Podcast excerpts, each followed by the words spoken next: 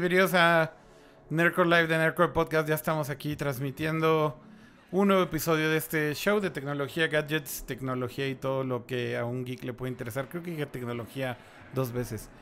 Eh, pero bueno. Eh, empezando bien, empezando bien. Empezamos terrible, empezamos terrible. Oigan, eh, mira, además, fíjate esto, qué chingón, pato. Cambia tu toma y ve lo que dice la pleca de temas.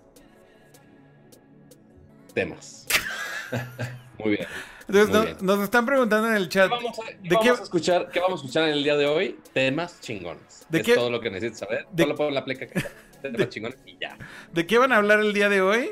Ahí está más claro ni el agua, mira, temas. ya, no es ninguna mentira. Ya lo, ya lo, ya lo apagué. ya lo quité. Bueno, bienvenidos a todos los que están en el chat. Eh, gracias por conectarse el día de hoy. Eh, fue bastante de sorpresa, lo sabemos. Pero bueno, nos da muchísima, muchísima alegría que estén conectados por acá. Vamos a poner por acá el chat para saludarlos. Eh, estamos en vivo como siempre en todas las plataformas. De hecho, regresamos también a um, Facebook Live. Digo, no sé por qué no habíamos podido streamear, pero ahora sí estoy 100%, seguro de que estamos saliendo también por Facebook. Aunque lo vean tres personas porque el algoritmo ya, ya no le importa este, los live streams. Y otra vez dice temas ahí arriba. en, todas las tomas dice temas. Mira, ahí también. Ya, deja los temas ahí, hombre, ya. Sabemos que va a haber temas, ya déjalo. déjalo muevo. A ver, déjalo pongo donde debe ir ese. Ya lo moví, ya lo quité de su lugar, caray. A ver, déjame ajustarlo. Lo voy a ajustar ahí. bueno, mientras Akira, mientras Akira hace los ajustes técnicos, pues bueno. Oye, además se ve, en, eh, ya, ya, en YouTube se ve el Inception de la, del Inception de las tomas. Se veía el Inception, se veía, ya lo quité, ya lo quité. bueno, mientras Akira hace su Inception y su desmadrito técnico, pues bueno, como siempre es una es un honor tenernos por aquí en otro episodio de Network Podcast. ¿Qué tema en específico tenemos para hoy? La verdad, no tenemos así un tema fuerte, no hubo gran evento esta semana, pero sí hay algunos temas más chiquitos que podemos discutir eh, durante la semana y como siempre nos acompaña como todas las ocasiones el señor Jaime, ¿cómo le va? Bien, eh, lo que comentas, eh, tienes razón, justamente lo que quisimos hacer esta semana para no cortar el flujo de shows que hemos tenido en los últimos días, es tratar de hacer un show mucho más fluido con varios temas no tan importantes o que no requieren tanta discusión. Entonces, eh, esto es porque no queremos quitar la continuidad porque tenemos buenas noticias. Justamente nuestro podcast le está yendo muy bien, ¿verdad, Akira? Sí, está bastante bien, de hecho, sobre todo en audio. Eh, pues llevamos ahí ya un par de semanas en los primeros lugares en iTunes, principalmente en iTunes donde le está yendo muy bien en iTunes en México y en algunos otros países, pero en iTunes en México, eh, durante toda esta semana y la semana pasada estuvimos en el top 5 de tecnología. Así que muchísimas gracias a todos los que están suscritos al feed del el podcast en iTunes. Eh, recuerden que también lo pueden encontrar en Google Podcast y lo pueden encontrar también en Spotify. En Spotify también nos fue más o menos bien, pero bajó muy rápido y estábamos por ahí como en el top 20, 30 en tecnología y en videojuegos. En videojuegos como en el top 10 en Spotify México. Pero bueno, em, suscríbanse en audio. Eh, definitivamente es un. Baja la troquesta, tranquilo, tranquilo. Yo sé que es, un tema muy emocionante, pero tranquilo. No, es que, Ajá. Yo sé qué pasó, es que le, le di play en, la consola acá abajo y empezó a tocar de SoundCloud en lugar de en mis backgrounds de siempre. Bueno, pero no era, pero me encanta, me encanta que ir presumiendo. Sí, estuvimos en el top 5 de tecnología. Vean todos los pedos de producción que tenemos. Sí, exacto, güey. Entonces, imagínate a alguien ahorita escuchando el feed en, en iTunes diciendo, güey, ¿qué es este pinche festín? Es un circo. Imagínate si lo hiciéramos bien entonces. Exacto. Bueno. Pero miren, este, bueno, está obviamente la versión aquí en vivo que estamos aquí todos conviviendo y, es, y viendo los comentarios en vivo. Pero si no están en su casa ahorita y no quieren gastar su wifi o simplemente no tienen el tiempo porque es fin de semana y quieren escucharnos en su traslado al metro, este, mientras están en clase y no ponen atención, yo qué sé, pues bueno, pueden bajar el podcast en audio y nos pueden escuchar en cualquier momento. Si ya de plano quieren ver los videos, también pueden ver la repetición en YouTube, nada más para que nos estén suscritos en todas sus plataformas favoritas para que nos consuman de la manera que más les guste y espero no lleven ese comentario a ningún álbum. Pero bueno, Bueno. es el punto, básicamente. Ese es el punto, exactamente. Entonces, eh, de nuevo agradecerles a todos por suscribirse al feed de audio. Eh, y bueno, pues vamos a empezar con qué les parece. Hay bastantes cosas que pasaron esta semana, aunque no muy grandes, como bien decía Pato. Yo creo que sí son como noticias pequeñas. Igual podemos empezar hablando un poco de videojuegos, si les parece bien, que salieron dos que tres noticias que podemos comentar. Sí, y sí. mira, y como en los viejos tiempos además, ¿qué creen? Que puedo usar mis Pleca. plecas. Nada más, nada más que ahí te va cuál es el pedo de las plecas para los que lo escuchan en audio. No ¿Cuál hay, no hay, no, no saben cuál es la sección. O ah, bueno, no, no dice audio. No, porque no dice. ¿Qui- ¿O quieres dejar el micro abierto y que yo diga audio? Es- Esta Ahora- es la sección de audio. No, más bien tú no es audio, tendrías que decir videojuegos. Entonces, ahorita que salga la plequita, dejo el micro abierto, Pato, y entonces tú pones la voz en off de videojuegos. Como siempre lo haces, ahora hazlo bien, güey. Ok. En- Entonces, es- ese es, ese es como la- el mejor uso de ese meme. todavía necesito pensar en cuál sería la voz del locutor indicada para Nerdcore. Pero La, lo la voy tienes que repetir en todo el programa, güey, porque van a ser todas las secciones. Ahí va. ¿eh? Tres, dos, uno.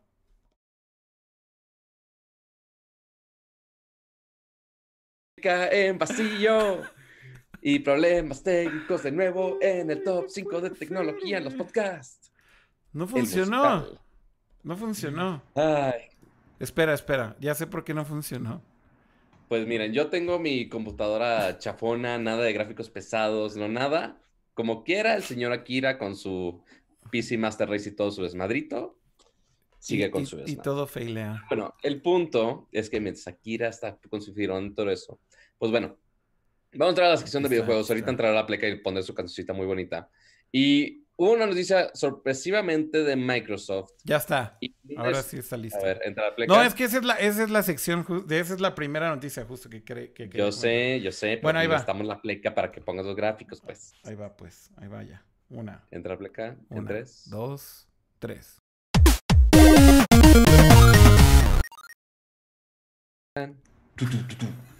Ajá, ándale. Estuvo terrible.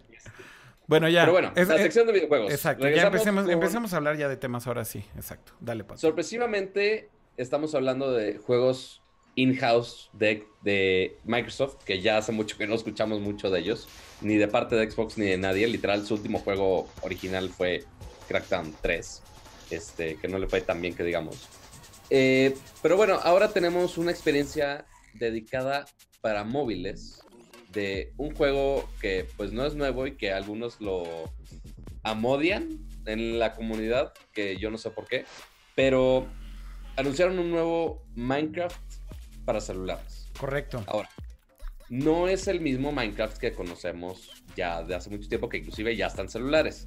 No, ahora este se llama Minecraft Earth, Minecraft Tierra, básicamente.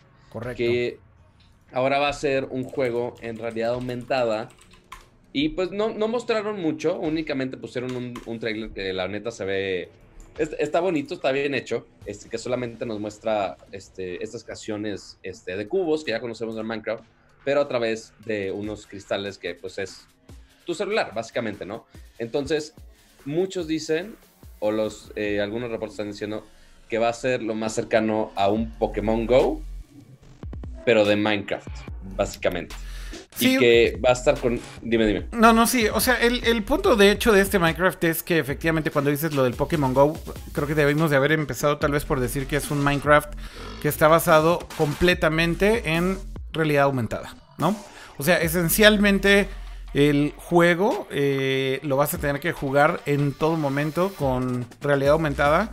Porque eh, lo que han mostrado, por lo menos como este concept trailer que mostraron, pues es que construyes... em, pues digamos que como en Minecraft, o sea, básicamente construyes este tipo de este escenarios y, modelos en 3D usando más o menos el mismo tipo de herramientas y de gráficos y demás, o sea, puedes crear igual pasto y lava y demás, eh, pero en el mundo real. Entonces estás utilizando la cámara de tu teléfono mientras eh, construyes estas cosas y las pones en básicamente encima del mundo y con tu teléfono evidentemente puedes ver lo que otras personas también están haciendo en un espacio determinado. Entonces, creo que aquí el tema justo es es un juego de realidad aumentada y, por eso es que justo mucha gente está diciendo que esto tiene el potencial de ser el siguiente Minecraft, el siguiente, perdón, Pokémon Go.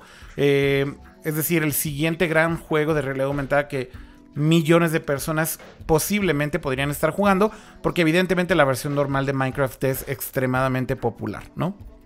Y ahora, poner creaciones de Minecraft en el mundo virtual, o sea, usando la cámara, pues ok, no, no es nuevo, ya lo hemos visto con HoloLens, lo pueden medio replicar con hasta con filtros de Snapchat si quieres, este, y poner cosas en el mundo real. O sea, AR no es nada nuevo, cool. Pero ahora lo que está cambiando un poco el, y lo hace un poco más llamativo este juego de Minecraft Earth es que es justo lo que decía Kira, no, no es solamente tú, tus creaciones en tu espacio, ya se chingó, sino que sí está relacionado con los mapas. O sea, sí el, el mundo real sí está ligado al app.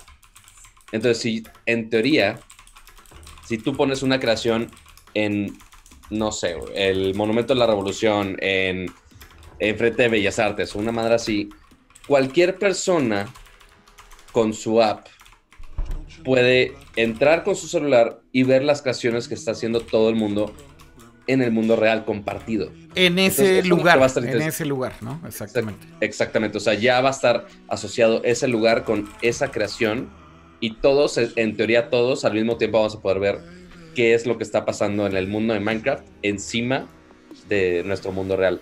No sabemos exactamente cómo va a funcionar, pedos de privacidad, si es nada más las creaciones que este, das de alta como públicas, este, si se pueden editar cosas al mismo tiempo de, diferentes usuarios al mismo tiempo.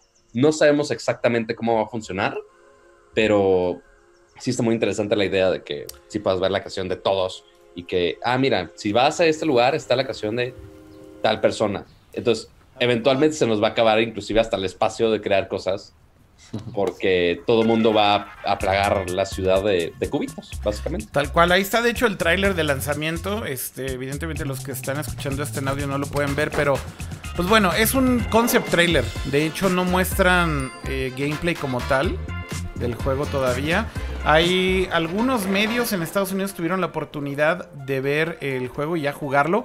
Dicen que los, los que lo vieron leí algunas de las digamos, primeras impresiones y dicen que es bastante impresionante cómo funciona pues el modo de AR o más bien el juego en AR en el mundo real y que los demos que vieron por lo menos sí se ven bastante cool, así que ahora será cosa de ver el gameplay final, ¿no? Una vez que, que salga, por lo menos creo que el beta, ¿no? Ya, ya viene pronto.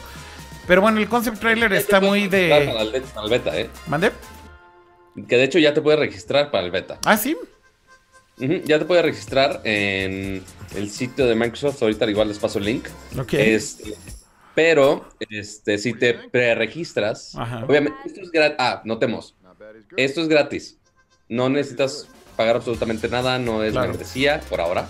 Este, ni nada así. ¿Quién sabe si van a poner microtransacciones? Seguramente sí. Este, pero por ahora, ya te, si te preregistras, te regalan un skin para tu monito. Si te preregistras, te regalan un, un, skin. Ok, perfecto. Ya están diciendo ahí en el chat que niño rata for the win. Habrá que ver en qué, en qué modo de juego está basado. Se supone que Minecraft, los dos principales modos, de juego son modo aventura y modo construcción. Sí. Entonces, eh, quiero pensar que esto es como si todo el mundo se uniera al mismo servidor. Entonces, como funciona hoy en día en Minecraft es que todos, si están conectados en un mismo servidor, pueden construir, pueden destruir, pueden eh, como tal juegan, juegan, juegan al mismo tiempo.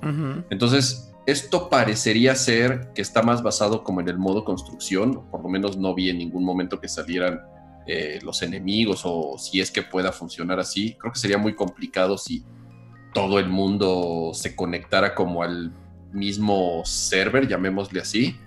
Y este, pues no lo sé, no, no, no, no estoy tan seguro si se pueda convertir en el siguiente Pokémon Go. Creo que Pokémon es más popular.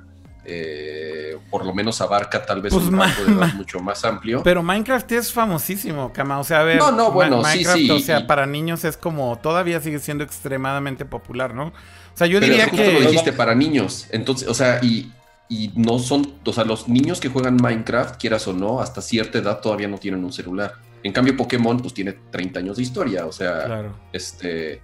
sí tiene yo creo que un rango de edad mucho más amplio, eh, pero bueno, tienen que hacer algo con los 2.5 billones de dólares que les costó comprar esa marca y obviamente la van a seguir explotando hasta que puedan. Pues sí, la van a lichar, pero lo que me llama la atención es que por lo menos esto es un nuevo, una, pues un nuevo juego, ¿no? O sea, también lichar la marca eh, o lichar el juego simplemente con, con lo que estaba ya antes pues yo creo que ya también se les está acabando el vuelo un poco con eso, aunque sigue siendo increíble. Mira, tú ve cualquier video de, de los Minecons y ve los niños, güey, que van y ve cómo se pone. O sea, está infame, güey.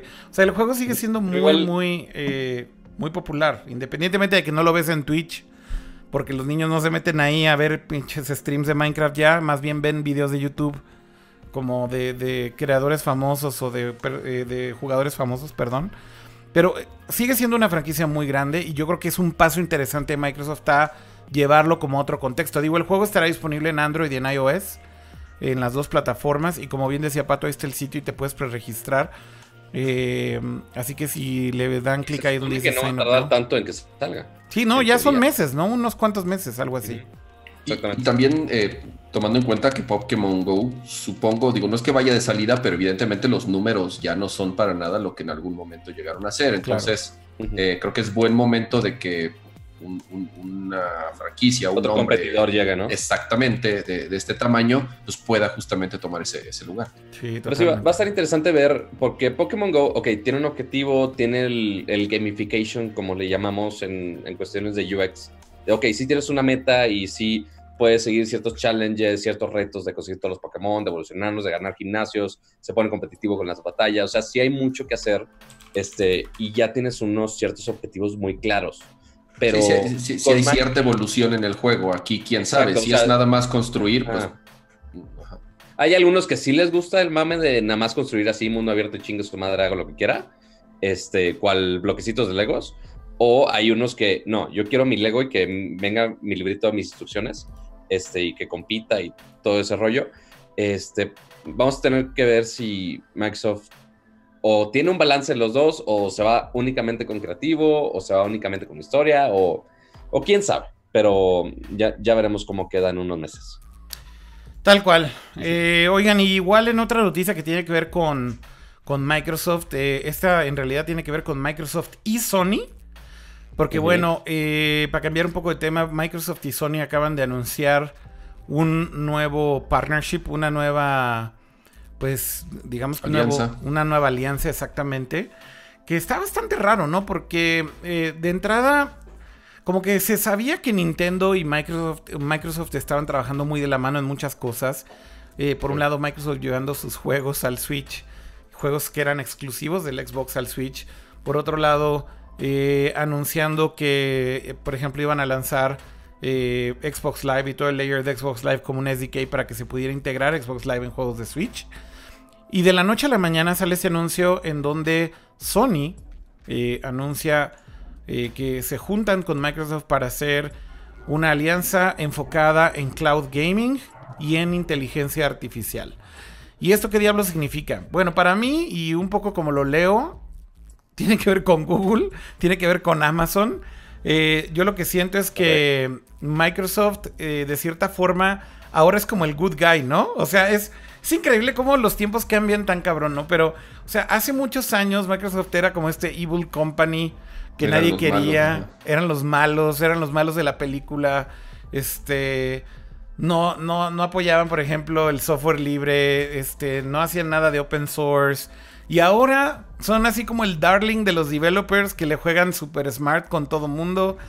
Eh, y justo ahora, una de las cosas que ha hecho muy bien Satya Nadella, que está en la foto, es eh, que se han posicionado o reposicionado como una compañía de servicios en la nube con todo esto de Azure, ¿no? Eh, que son los cloud services de Microsoft. Y curiosamente también se han posicionado como el good guy de la nube. ¿Por qué? Porque los, los, competidores de Microsoft son dos compañías que no precisamente la gente tiene ubicada como good guys. Uno es Amazon con AWS, que tienen una fuerza brutal en línea, en la nube, y el otro es Google Cloud y toda su bola de servicios en la nube como Firebase y demás, que también son ultra dominantes en general, eh, hablando de hosting, de storage, de soluciones en la nube. Pero bueno, curiosamente aquí lo que está pasando es que ves que las dos compañías que están tal vez en la posición más vulnerable para cloud gaming como es PlayStation y Nintendo, em, básicamente están empezando a hacerse amigos de Microsoft. Tal vez, tal vez, porque sí necesitan mucho eh, de sus fierros, de su infraestructura y de todo lo que Microsoft puede hacer, si es que se van a tomar en serio el entrarle a cloud gaming en algún momento o de mejorar sus servicios en línea para competir con cosas como lo que anunció Google con Stadia y lo que sea que esté preparando Amazon con Twitch, que seguramente van a lanzar algún servicio bastante similar. ¿Cómo ven ustedes? O sea, porque básicamente si ahora está corriendo ¿Puede ser ruido desde donde mío o es de dónde? Ese fue el avión de. Fue un avión, fue un avión llegando, creo que a casa de cama o pata, no sé. Ajá, sí, creo, creo que a la cama, porque yo tengo la ventana cerrada. Pero bueno, si yo dije, güey, no se escucha tanto ni con la ventana no, sí fue, sí fue el de cama, sí fue el de cama. Sí, ya, ya le puse mute. Pero sí, básicamente va a ser la pelea ahora de Google, que ya tiene Stadia y que ya vimos que algunos developers sí se están subiendo al camioncito de, de Stadia. Pues ya vimos a Ubisoft con con Assassin's Creed, que igual no, es el, título más llamativo para poner de ejemplo, pero pues bueno, no, no es tan difícil para que los developers se puedan unir ahí, ¿no? Pero ahora Sony, si sale con juegos exclusivos, pues Sony no es conocido por tener su infraestructura de la nube acá súper mega poderosa para hacer algo de streaming. Y pues sí, Microsoft ciertamente sí está más pesado en ese asunto. Aunque Sony ya está, aunque Sony ya está haciendo su servicio de streaming desde hace rato, ¿eh? O sea, hay que decirlo que Sony no es nuevo en este negocio. Compraron eh, a esta compañía que se llamaba Gaikai y tienen operando un servicio de cloud gaming desde hace mucho tiempo que se llama PlayStation Now. Pero definitivamente lo que dices, Pato, o sea, no tiene la infraestructura que Microsoft tiene, pero ni de cerca, ¿no? O sea, pero imagínate que ya en el futuro sea full stream estaría ya muy pesado para que Sony se, se lleve todo eso. Porque ahorita sí recaemos casi, casi 100% en consolas. Y sí, algunos hipstersones que se compran el servicio de streaming de, de, PlayStation, ok, pues pueden streamearlo, pero no, no, no son muchos. Sí, sería bueno. el, servicio tal cual no es, según yo, ya lo platicamos alguna vez justo cuando estuvo Artemio en el show, no es, no, no ha tenido el impacto que Sony eh, obviamente hubiese querido. Pero estas alianzas son, son, son muy interesantes porque obviamente no es nuevo, eh, es como Apple, que prácticamente toda su infraestructura en la nube está eh, apoyada en, Amazon. ¿Por qué? Porque realmente no es, no es un negocio en el que tal vez Apple, aunque tenga la capacidad, pues no, no realmente no es, no es algo que ellos quisieran invertir el, el, dinero o el tiempo, si pueden contratarlo por fuera y tal vez les sale, por lo menos ahorita, más, más, más barato, ¿no? Entonces, Sony, Sony eh, igual, o sea, justamente que eh, supongo que se están eh, pensando si es mejor invertir y, imagínate el tiempo que pueda tomar montar una infraestructura. Si te puedes asociar en este caso con Microsoft, ¿no? Que es ahorita el, como dice Akira, el chico buena onda que, que, con el que todo el mundo está trabajando ahorita.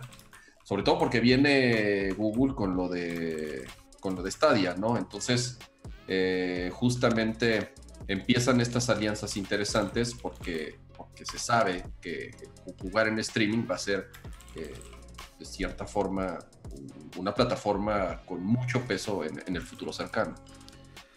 Pues sí, tal cual. O sea, yo creo que, yo creo que justo la apuesta que tienen ahorita estas compañías es tirándole, evidentemente, a eh, solidificar tal vez un poco el futuro y qué es lo que viene, ¿no?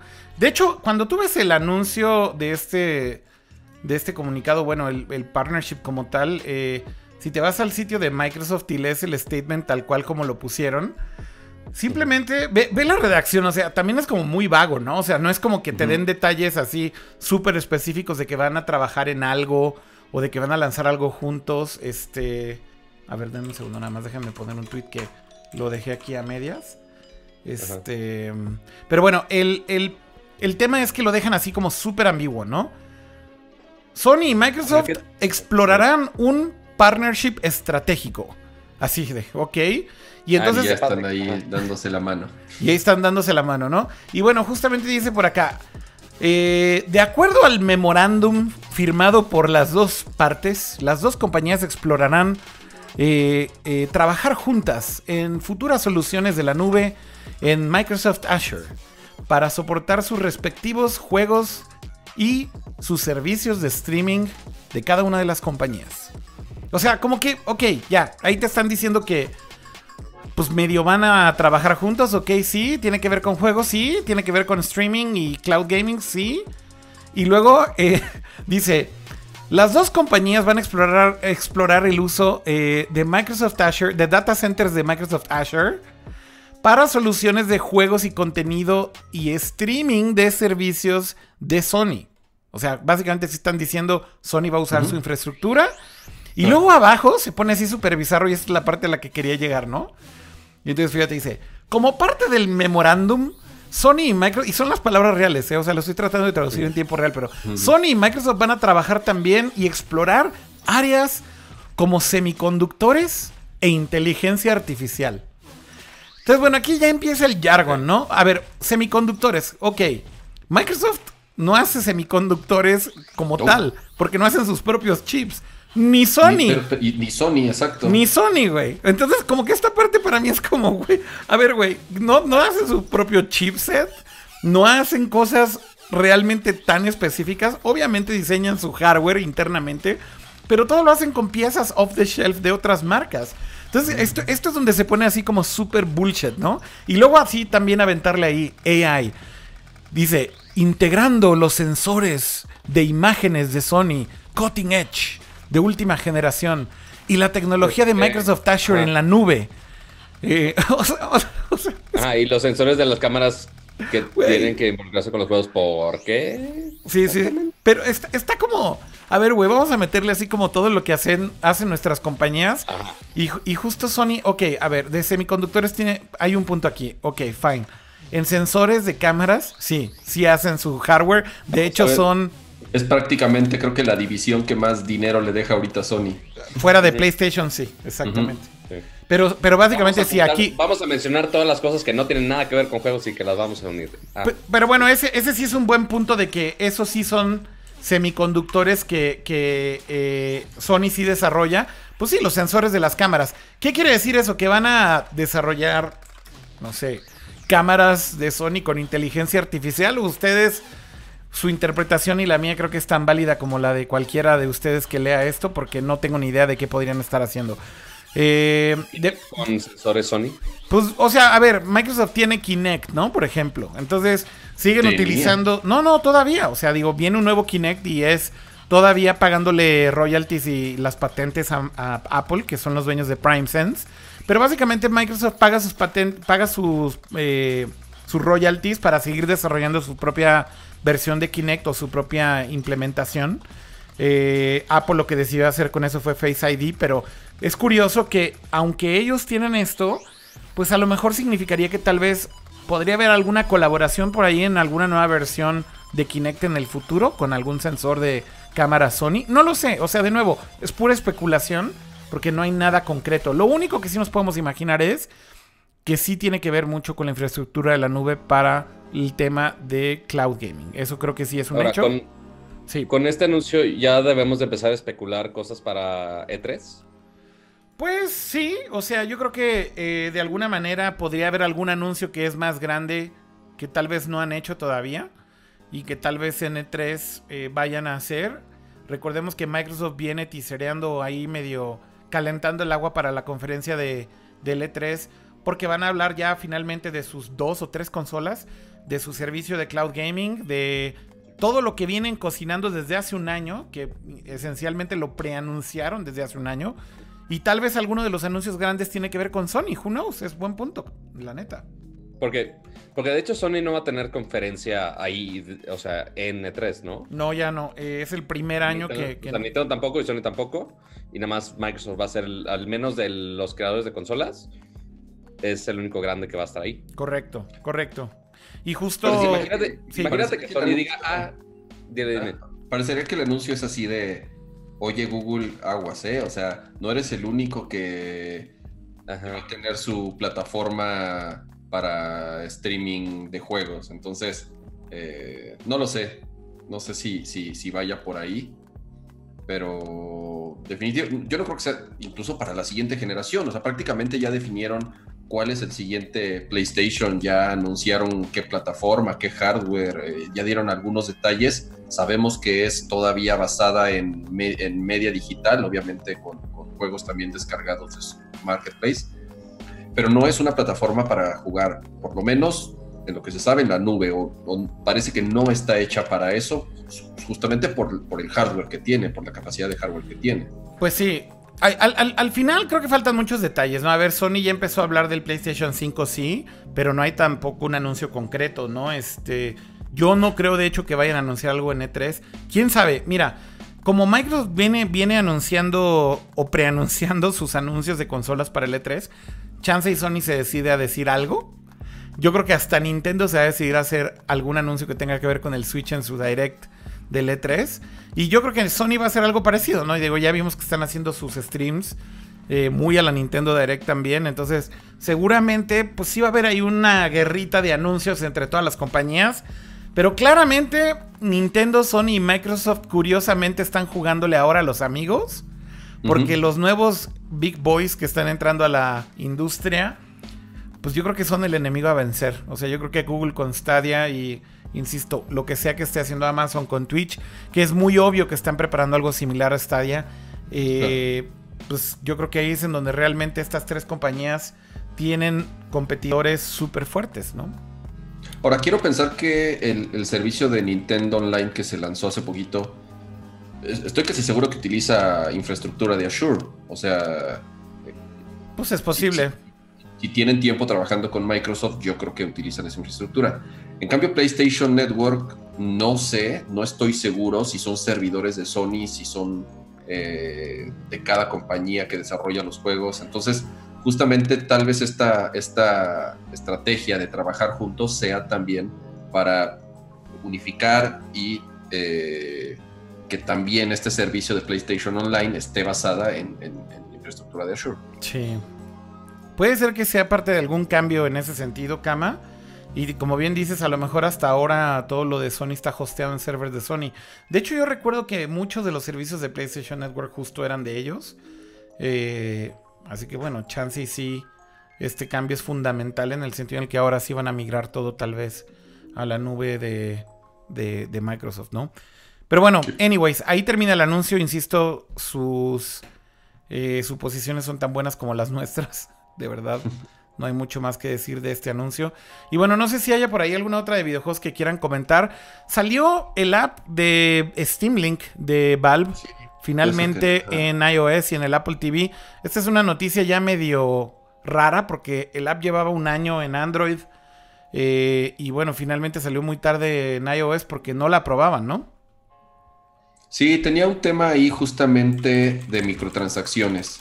Eh, o de compra de juegos a través de la aplicación. Como saben, Apple, cuando tú compras una suscripción o compras un juego o compras una película o cualquier producto digital dentro del App Store, eh, ellos se quedan con el 30%. Correcto. Entonces, ¿qué pasaba con el Steam Link? Tú podías, de cierta forma, conectar. como funciona el Steam Link, es, es un control remoto. No, no un control remoto, es una eh, aplicación con la cual tú puedes hacer stream de los juegos que tienes instalados en tu PC y jugarlos en tu teléfono. Pues tal cual es un stream service en la nube, o sea, es de lo que estamos hablando, ¿no? Si la nube, ¿eh? creo que, o sea, eh, para que funcione bien el Steam Link, si tienes que estar en tu red local. Digamos, o sea, en tu casa, prendes tu PC tal cual, echas a andar el server de Steam abres tu aplicación y lo que hace es conectarse a, tu PC eh, utilizando el mismo Wi-Fi, obviamente para tener la menos cantidad de, lag y de posible. Entonces tu librería de Steam la juegas en tu iPhone. Obviamente puedes conectar un, control eh, o, puedes utilizar el touchscreen, obviamente esa no es la, la mejor experiencia. Pero ¿cuál era el tema? Que tú a través de tu teléfono podías comprar juegos conectado a través, obviamente, de Steam, o podías comprar expansiones, o podrías comprar skins, o podías, eh, obviamente, comprar cualquier este, microtransacción a través de Steam. Entonces, Apple decía, oye, a ver, estás vendiendo juegos, estás vendiendo updates, estás vendiendo season passes o whatever, y no me estás pagando mi porcentaje, ¿no? Eh, lo cual, obviamente, esa es la regla de, del Apple Store. Sí. Entonces, justamente un año eh, tardaron las negociaciones, si les queremos llamar así, y apenas la lanzaron la semana pasada. Apple la aprobó, llegaron a un acuerdo y curiosamente no se dieron los detalles de ese acuerdo, ¿no? Entonces realmente, este, eh, como tal, no hay mucho detalle a qué acuerdo llegaron para que aprobaran la aplicación y ya esté disponible en el App Store. ¿Cómo se llamaba este servicio muy parecido justo de eh, PlayStation, Kama? Que podías mirrorear el... Bueno, que podías streamear. ¿Perdón?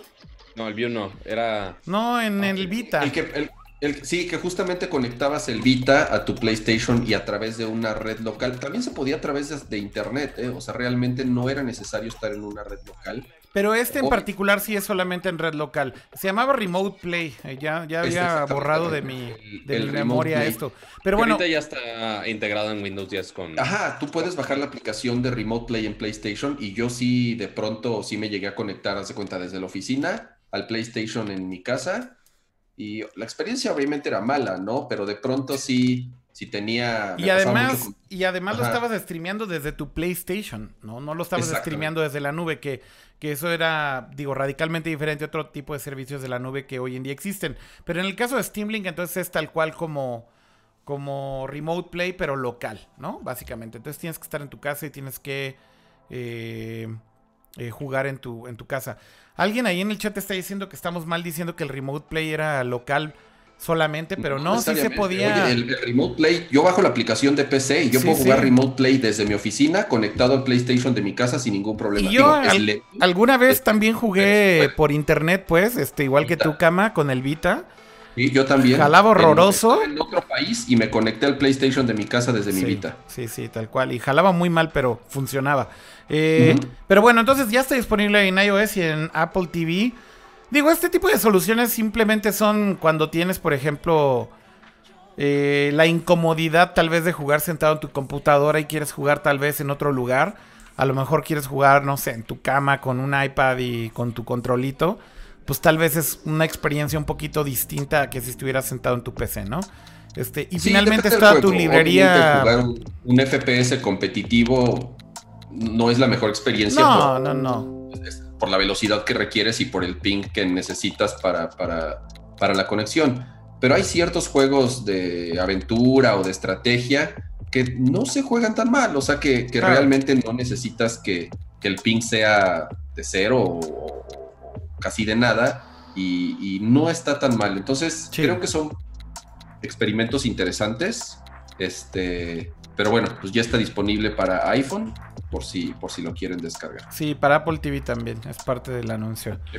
¿Alguna otra de videojuegos que recuerden para ya terminar con la sección e irnos a otras cosas? ¿O ya nos Una, vamos a.? una- una rápida, para, para lo de, de- Salió ahí un tema, está interesante creo yo mencionar, ahorita empezar, eh, platicamos un poquito de E3. Ujú. eh, podríamos extendernos mucho de E3 hacia dónde va y que este año cada vez son más las compañías que se están retirando prácticamente de tener una presencia física en el evento, de tener un stand. Ya lo que en algún momento se le criticó a Nintendo de ser solamente un stream eh, y llegarle directo a sus fans, pues es, es- es el camino que están tomando ya todas. No va a haber una conferencia eh, tal cual de Sony, creo que tampoco de Microsoft ya va a haber, si no me equivoco. No, Microsoft sí. Ah, de Microsoft, sí, ok. Pero bueno, ya hay otras ciertas este, desarrolladoras grandes y distribuidoras grandes que ya no van a tener una conferencia como, como lo tenían en años anteriores. Conferencias Entonces- creo que todos tienen. O sea, digo, si quieres verlo así, todos van a tener, salvo Nintendo y Sony, que van a reemplazarlo con. Bueno, Sony le va a entrar este rollo de los streams igual que el Direct. Pero conferencias es- sí va a haber, Kama. De hecho, aunque no esté EA, por ejemplo, EA, por ejemplo, es de las compañías que no va a estar ya en el E3. Activision ya no va a estar en el E3, pero tienen conferencias. Entonces, de nuevo, como que es unas por otras. Este, o por ejemplo, también Pero sí, Nintendo, ¿no? no, Nintendo, Los lanzamientos son los que no. Nintendo, Sí, sí, stands, stands, entiendo que, que casi todos tienen, pero ya la conferencia. No todos, tal- no necesariamente. Bueno, es que sí es un no, mix. Es un mix de todo. A ver, o sea, por ejemplo, de nuevo, otra vez, Activision no tiene stand, va a tener conferencia. EA no tiene stand, va a tener conferencia. Nintendo siempre tiene stand y hace su direct. Xbox sí va a tener conferencia y sí va a tener stand, pero en un evento que no es el E3, que está al lado del E3, enfrente, en el Microsoft eh, Theater o en el Nokia. Theater, ya ni me acuerdo cómo se llama. Este, y luego, por ejemplo, PlayStation, primer año que no va a tener eh, stand, pero va a tener stream. Entonces, justo es como un mix. Hay algunas que sí, hay algunas que no. Y es medio ahí un rollo, ¿no? Va a ser un E3, creo, diferente a todo lo que ha pasado en otros años. Pero. Y ahora va a estar raro que se van a unir empresas que nunca habían estado en E3. O sea, vamos a ver a Google haciendo algún anuncio seguramente. Al, Tal- al tal menos vez. aunque sea en algún stream. Sí. Este, y ahora otro interesante que también se va a incluir en E3 es Netflix. ¿Ah, que sí? estuvo ahí, estuvo tisereando, eh, de hecho ahí te pasé el link este, para que lo pongas. Aquí está. Estuvo tisereando ahí, platicando un back and forth con, con la cuenta de Twitter de 3 Órale. este, y, que, que- y que están interesados en meterse en una plática este, en E3. Y eso lo vimos justamente hace unos meses con Órale. Black Mirror, Ajá. que vimos el- el- la película slash juego de Bandersnatch. Ah, sí, sí, sí, claro, claro, claro. Entonces, ahí empezaron con juegos y ya Sí. hicieron algunas otras producciones interactivas, Sí. pero ya se están metiendo mucho más a eso porque dicen, oye, ¿cómo hacemos todas esas historias que estamos desarrollando que se vuelvan a la vida real? Porque según yo, Bandersnatch le fue muy bien, hizo ruido por todos lados Sí. De- y más por ser eh, temas de Black Mirror. Este, pero ten- porque también están desarrollando el juego de la nueva temporada de Stranger Things, si no me equivoco. Sí. Este, pero justo dice, este, ahí en el thread de tweets. Ahí está en pantalla, de hecho. tenemos, ajá, tenemos el juego de Stranger Things, ya sabemos, no pasa nada. Este, pero sabemos que hay más, más adelante. Entonces, como que, ah, ok, está bien. Sí, ya vi aquí que justo Este, E3 le responde, uh, we can squeeze you in, what's the panel called?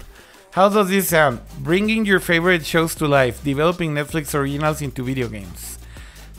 Está muy pinche community manager eh, en junta claro. de en junta de planeación eh, y así como que pues sí, dice que aquí van a van a hablar de el juego que viene de Stranger Things, supongo, pero que hay más cosas, ¿no? Tal cual.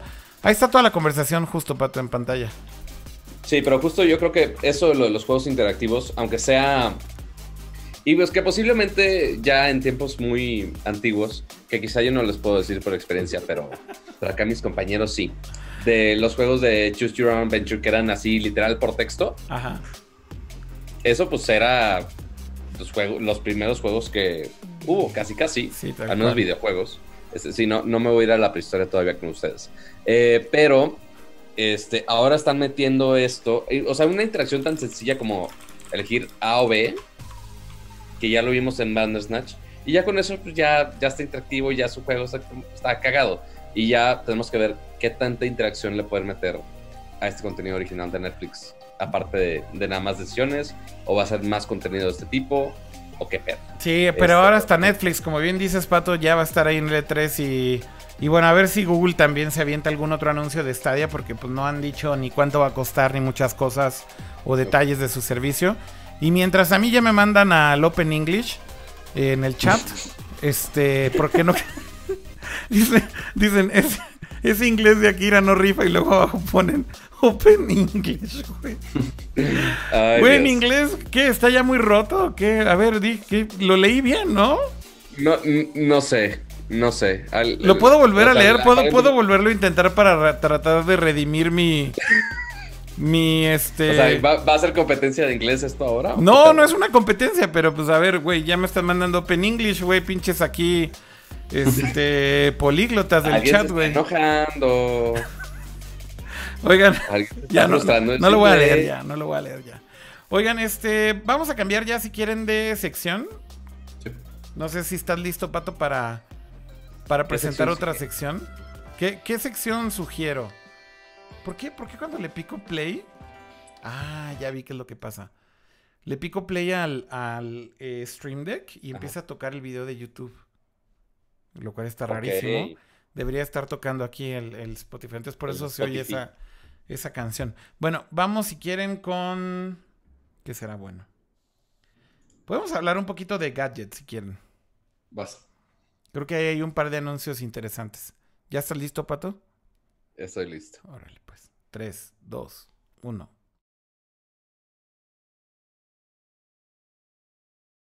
Pero esperaba, güey. No Ya lo súper esperaba. no. Espera, es que ya vi que en la to- sección de todas, las, arreglos de producciones de Akira en el live. todas las secciones se fueron al carajo porque no las usamos. No sé por qué dura, o sea, cuando pasa mucho tiempo, eh, OBS con los updates. ¿Mande? Se cuatrapea tu PC. No, no, pero tiene que ver con OBS. O sea, OBS como que simplemente deja de como linkear bien los eh, videos que ya tenías en el proyecto y todo. Entonces no funcionan. O sea, literal así se rompe todo y lo tienes que volver a abrir. Entonces lo único que hago es que vuelvo a abrir el source del file y ya se arregla. Ahí va. 3, 2, 1.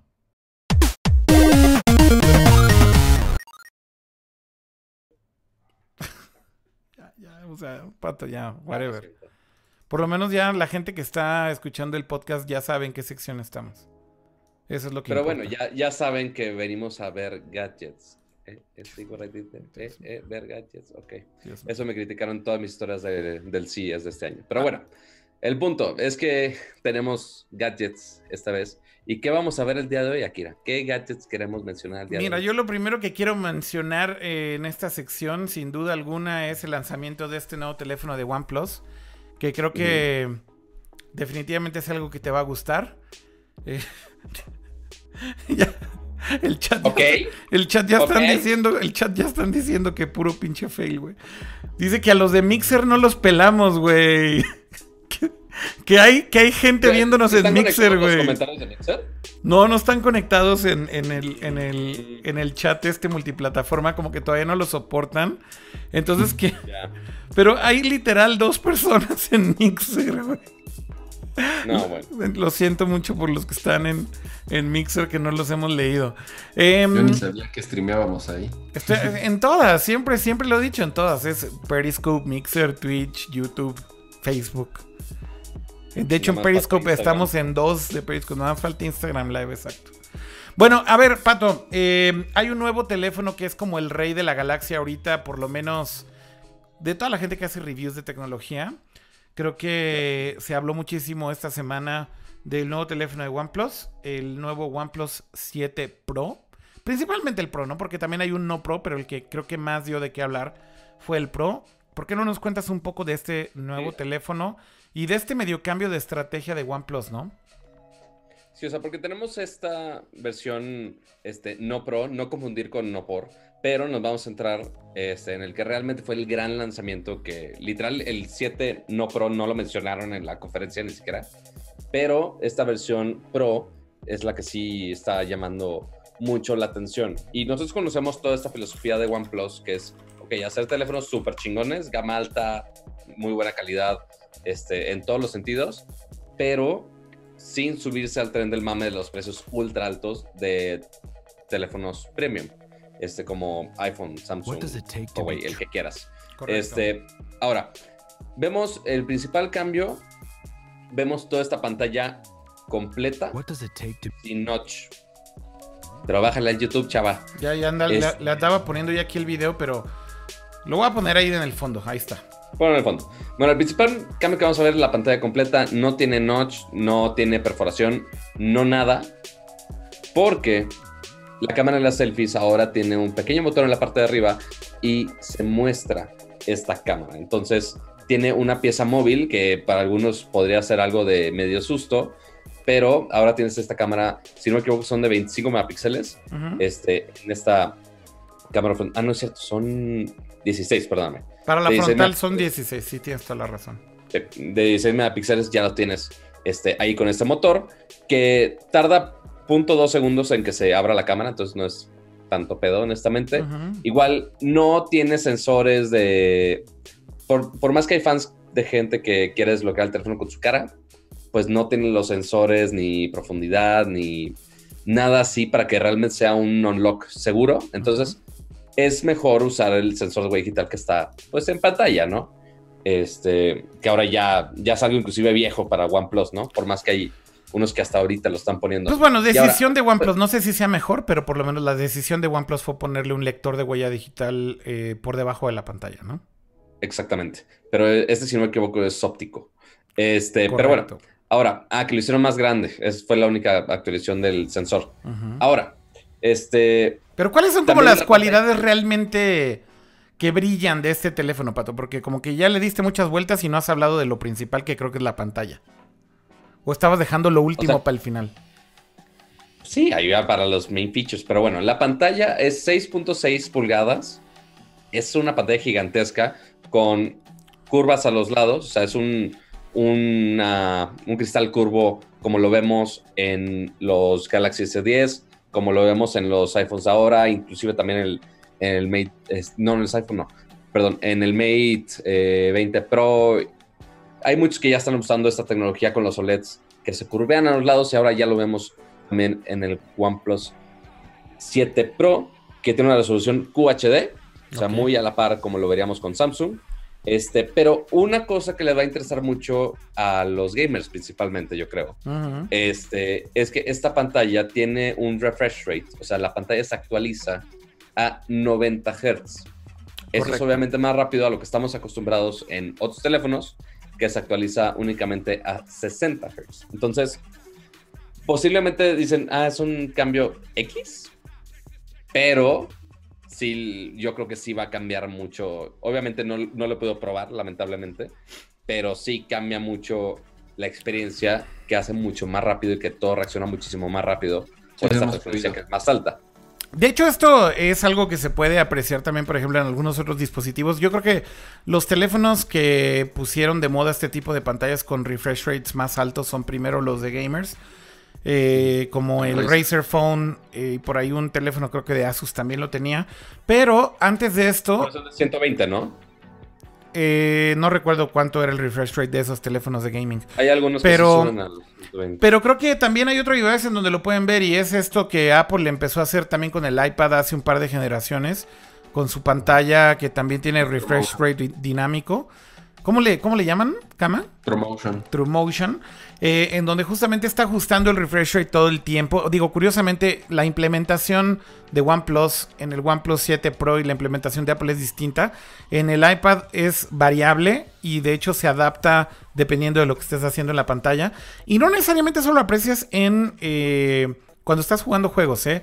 Algo que evidentemente pasó con todos los que reseñaron el teléfono es que Inclusive la interfaz de Android eh, o cuando estás utilizando el teléfono normalmente, puedes apreciar justamente cuando, cuando tiene una pantalla con un refresh rate tan alto, porque evidentemente todas las animaciones son muy suaves, las transiciones también se ven eh, no tan, digamos, eh, segmentadas o no tan lentas, y definitivamente eso hace que también la experiencia de uso sea en el día a día, pues también mucho más disfrutable, ¿no? Este y esto creo que también eh, hace eco con esto que decía del iPad, porque justamente aunque en el, en el OnePlus no se adapta de manera dinámica, sí tiene una serie de configuraciones ahí en donde puedes decidir cómo quieres que se comporte la pantalla.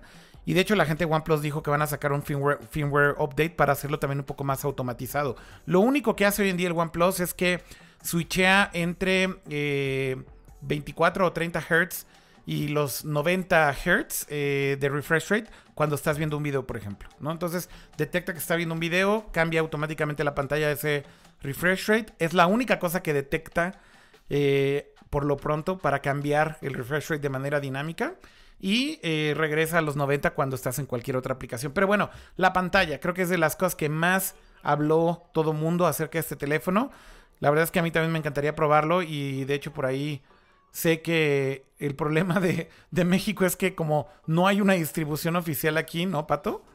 Este, básicamente es imposible conseguirlo, ¿no? Como para reseña. Lo que el OnePlus 6T lo estuve viendo hasta en Amazon, ¿eh? Inicialmente lo veía así en páginas como Linio, Mercado Libre, cosas así, pero hace unos meses inclusive lo vi en, en Amazon e inclusive se lo comenté a este Pete Lau allá en, en Hawái cuando fuimos a la conferencia de Qualcomm. este, ahí casual estábamos en una peda con él, casual. Este, le platicamos de, oye, pues no los venden oficial en México, pero Amazon sí los vende y ustedes cuando llegan. Y obviamente no me dijo nada. Este, pero pues sí, o sea, por ahora tenemos que esperar a que llegue alguien en México y que quiera importar ese producto y lo venda a un precio decente, porque volvamos a la mentalidad de, de OnePlus, es que tenga un muy buen precio a comparación de los otros flagships, ¿no? Pues mira, este teléfono empieza, también eso hay que decirlo, ya no en un precio tan típico de OnePlus. antes. Sí, no. tan barato como antes. Como que lo que sucedió ahora, creo yo, es que OnePlus se dio cuenta que ese rango medio eh, ya está sumamente saturado, ¿no? O sea, hay demasiada competencia. Y como que se fueron un poquito más arriba. De hecho, yo creo que más bien el OnePlus está como en ese rango de un Samsung eh, S10, pero el S10e. O tal vez de un eh, eh, iPhone XR, o sea, más o menos en ese rango de precio, porque el OnePlus 7 Pro ahora empieza en 660 dólares, 669 dólares, una cosa así. Entonces, sí es un poquito más eh, gama... 669 dólares para la versión de 6 GB de RAM y 128 GB de almacenamiento. Correcto. O te puedes ir este, por la versión de 12 GB de RAM por 749 dólares. Que es el mismo precio del XR. Eh, eh, Exactamente, pero aquí tienes el top of the line y con una cantidad de RAM estúpida, casi casi. Sí, la pantalla y demás, ¿no? O sea, yo creo que si pones ahí justo lado a lado un OnePlus 7 Pro con un XR, como que sí en specs se escucha muchísimo mejor un OnePlus que un iPhone. Pero evidentemente también tiene sus. Con cualquiera de esos. Sí, exacto. Inclusive que el, que el, S, el S10, ¿no? Porque el S10 está bastante diluido. Aunque mucha gente también lo recomienda mucho porque dicen, bueno, si ya lo comparas con otros teléfonos es bueno, pero no contaban con el OnePlus todavía, ¿no? Eh, Exactamente. Y bueno, yo creo que ahí lo, el, cambio, insisto, lo que decía es que sí ya es otro rollo en el sentido en el que OnePlus ahora le está tirando como esa gama más bien eh, de la alta, pero digamos que el entry level. Eh, y ya medio dejaron de lado la parte de la gama media. Con todo y que lanzaron también el OnePlus 7 normal, que no es el Pro. Eh, de todos modos, el precio lo subieron. Porque recordemos que cuando salieron los primeros OnePlus eran teléfonos, creo que de 200 dólares, ¿no? El primero eso costaba 300 o algo así. este... pero bueno, si ya nos vamos a la antigüedad, pues ya pensamos, ok, el primer iPhone también costaba 200 dólares, ¿no? No, bueno, pero nunca costó eso este, de, un de, precio de un solo pago, ¿no? O sea, yo creo que los, eran con planes. Y en el caso de OnePlus, era un teléfono que costaba, creo que el primero 200 o 250 dólares. Y era ya. para la época de oro de los, de los teléfonos Nexus de Google. Sí, sí.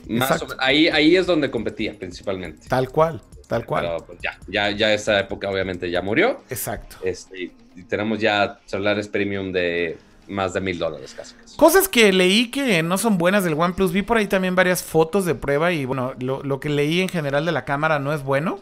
Eh, dicen que en general, justo si lo comparas contra el recién anunciado y recién lanzado Pixel 3A, que es ahora este teléfono de gama media de Google, del cual también deberíamos hablar un poquito.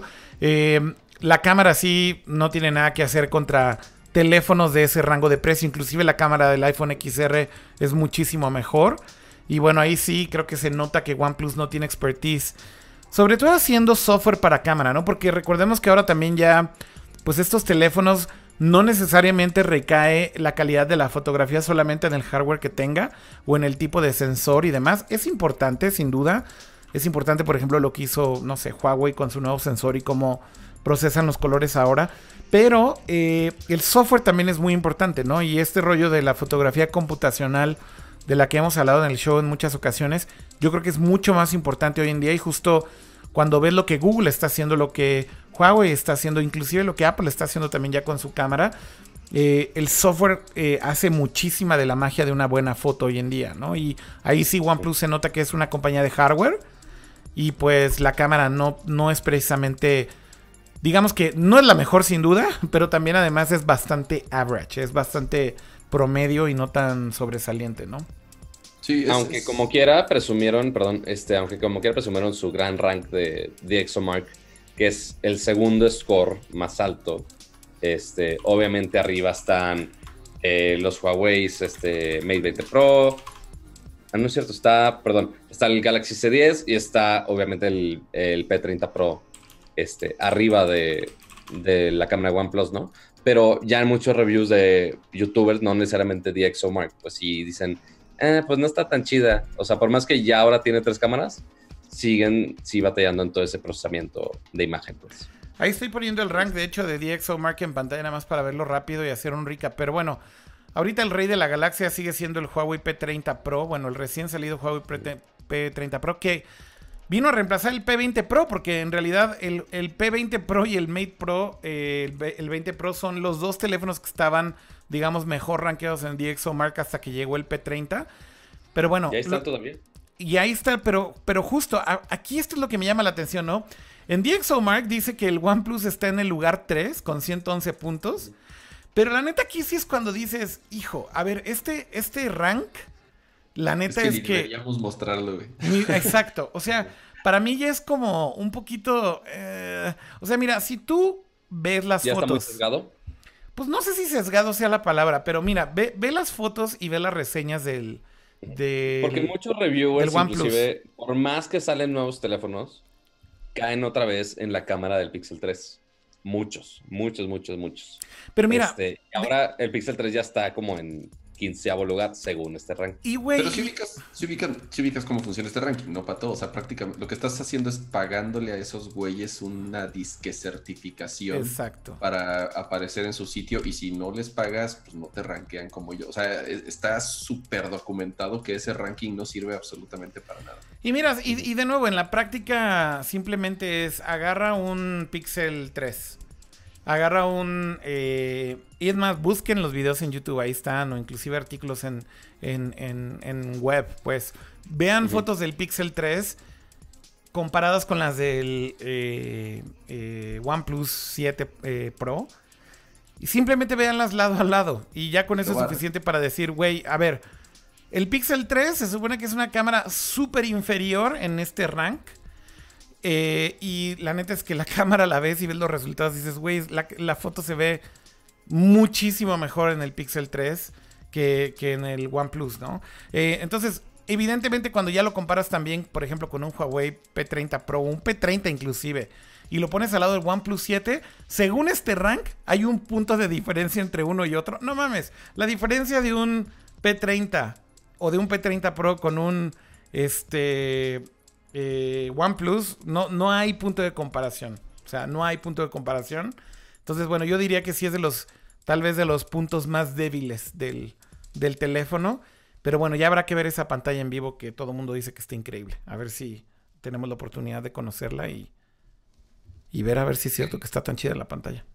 En general, unas por otras, eh, leyendo varias reseñas, todos hablan muy bien sobre todo, eh, evidentemente la pantalla, ¿no? Es lo que, lo que, lo que más eh, le aplauden al teléfono, pero también la velocidad. Hacen varias comparaciones de velocidad con top of the line, o sea, con teléfonos de mil dólares como, bueno, obviamente de mismo Android.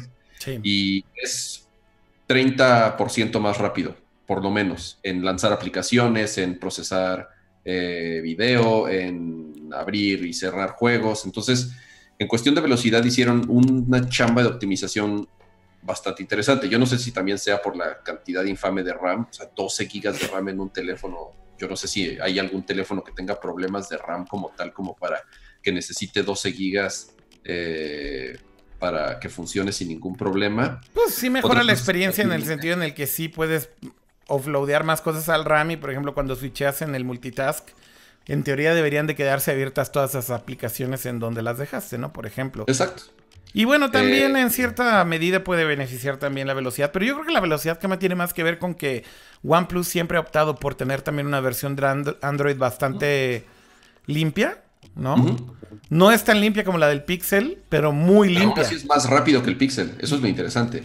Fíjate, entonces ahí tienes, o sea, aún siendo, digamos, Android la más limpia, si lo quieres ver así de, en el Pixel, eh, si dices que es más rápido, entonces quiere decir que ellos deben de haber hecho una optimización adicional, ¿no? Pero también ahí lo comparas con un Galaxy y digo, también, pues esos pinches teléfonos que, a ver, están llenos de bloatware, ¿no? O sea, ah, no, sí, sí, siempre hemos hablado de que la versión de Android de Samsung sí es de las peores. Sí, sí. Eh, pero bueno, también las comparaciones, la, la, comparación la hicieron con un Pixel y justamente mencionaban que cómo era posible que no siendo la versión más si le queremos llamar así, de Android, eh, sea un, teléfono más rápido.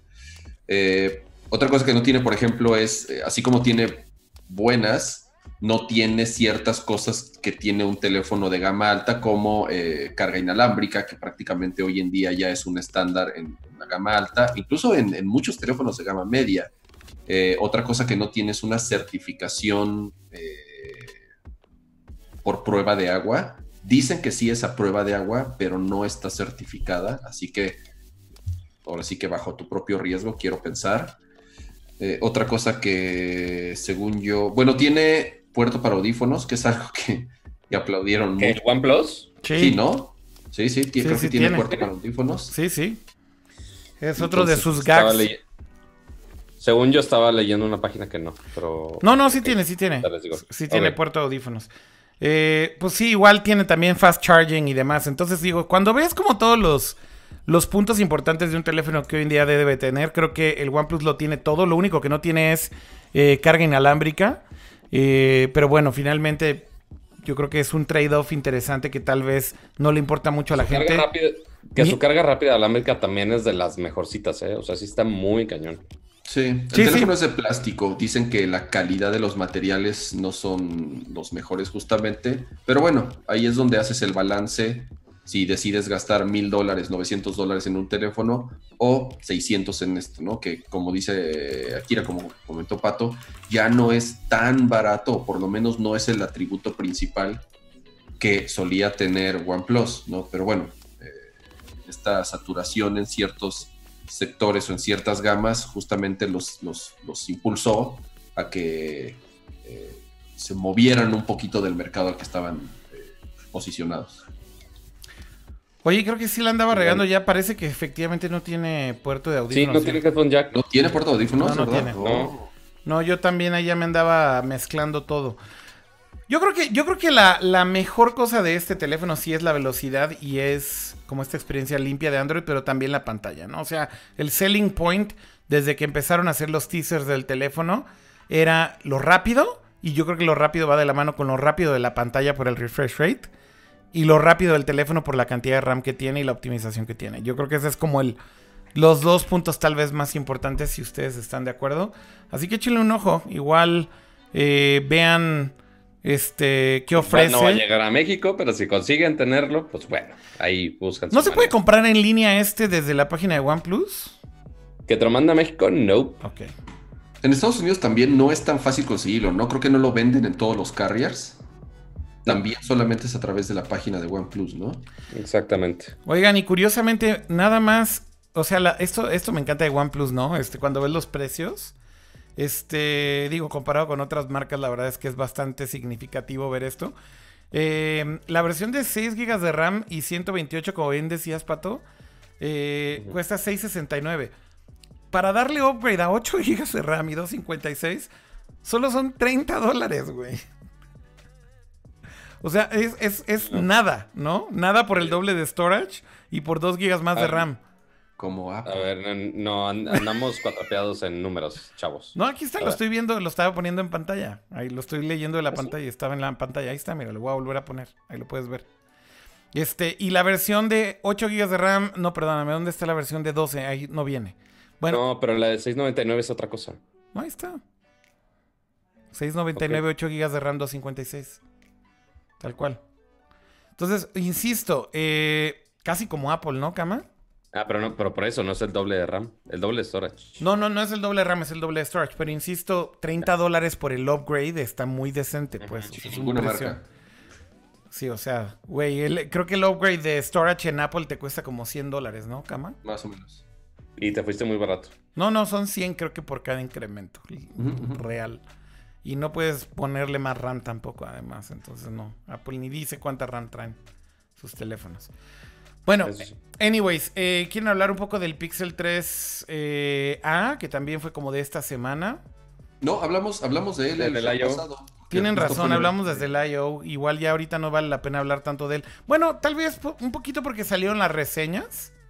Y simplemente decir que para el precio, yo creo que la gente está enardecida con lo buen teléfono que es, ¿no? Porque es un teléfono de 400 dólares y había muchas dudas de qué tan rápido y demás, y si sí es la cámara o no, y la misma experiencia que un Pixel. Y la respuesta es prácticamente sí a todo, con algunos pequeños paréntesis por aquí y por acá. O sea, no es tan rápido como un Pixel 3, no, no es, pero es rápido.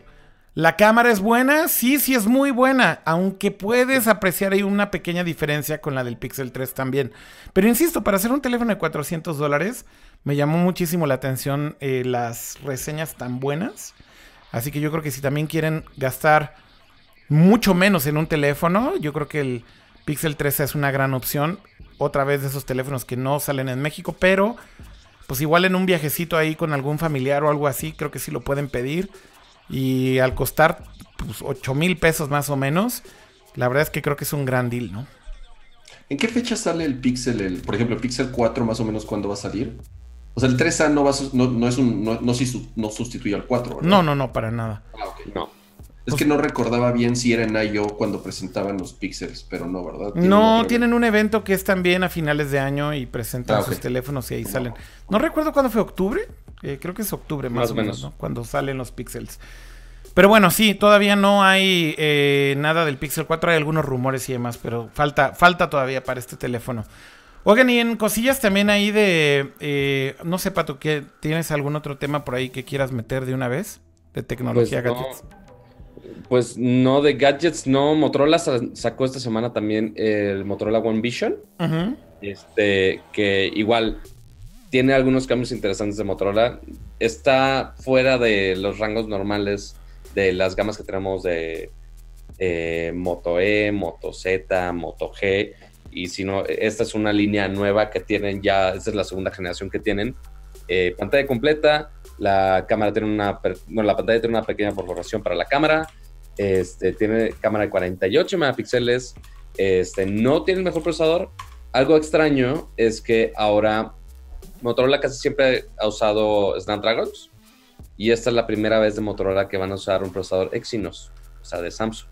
Ah. Este, y no es el procesador de gama alta, es un procesador, creo que es equivalente con el Snapdragon 675 más o menos. Ok. Eh, lamentablemente Motorola no ha sido tan bueno en cuanto a precios en México, aunque el teléfono sí parece ser muy bueno.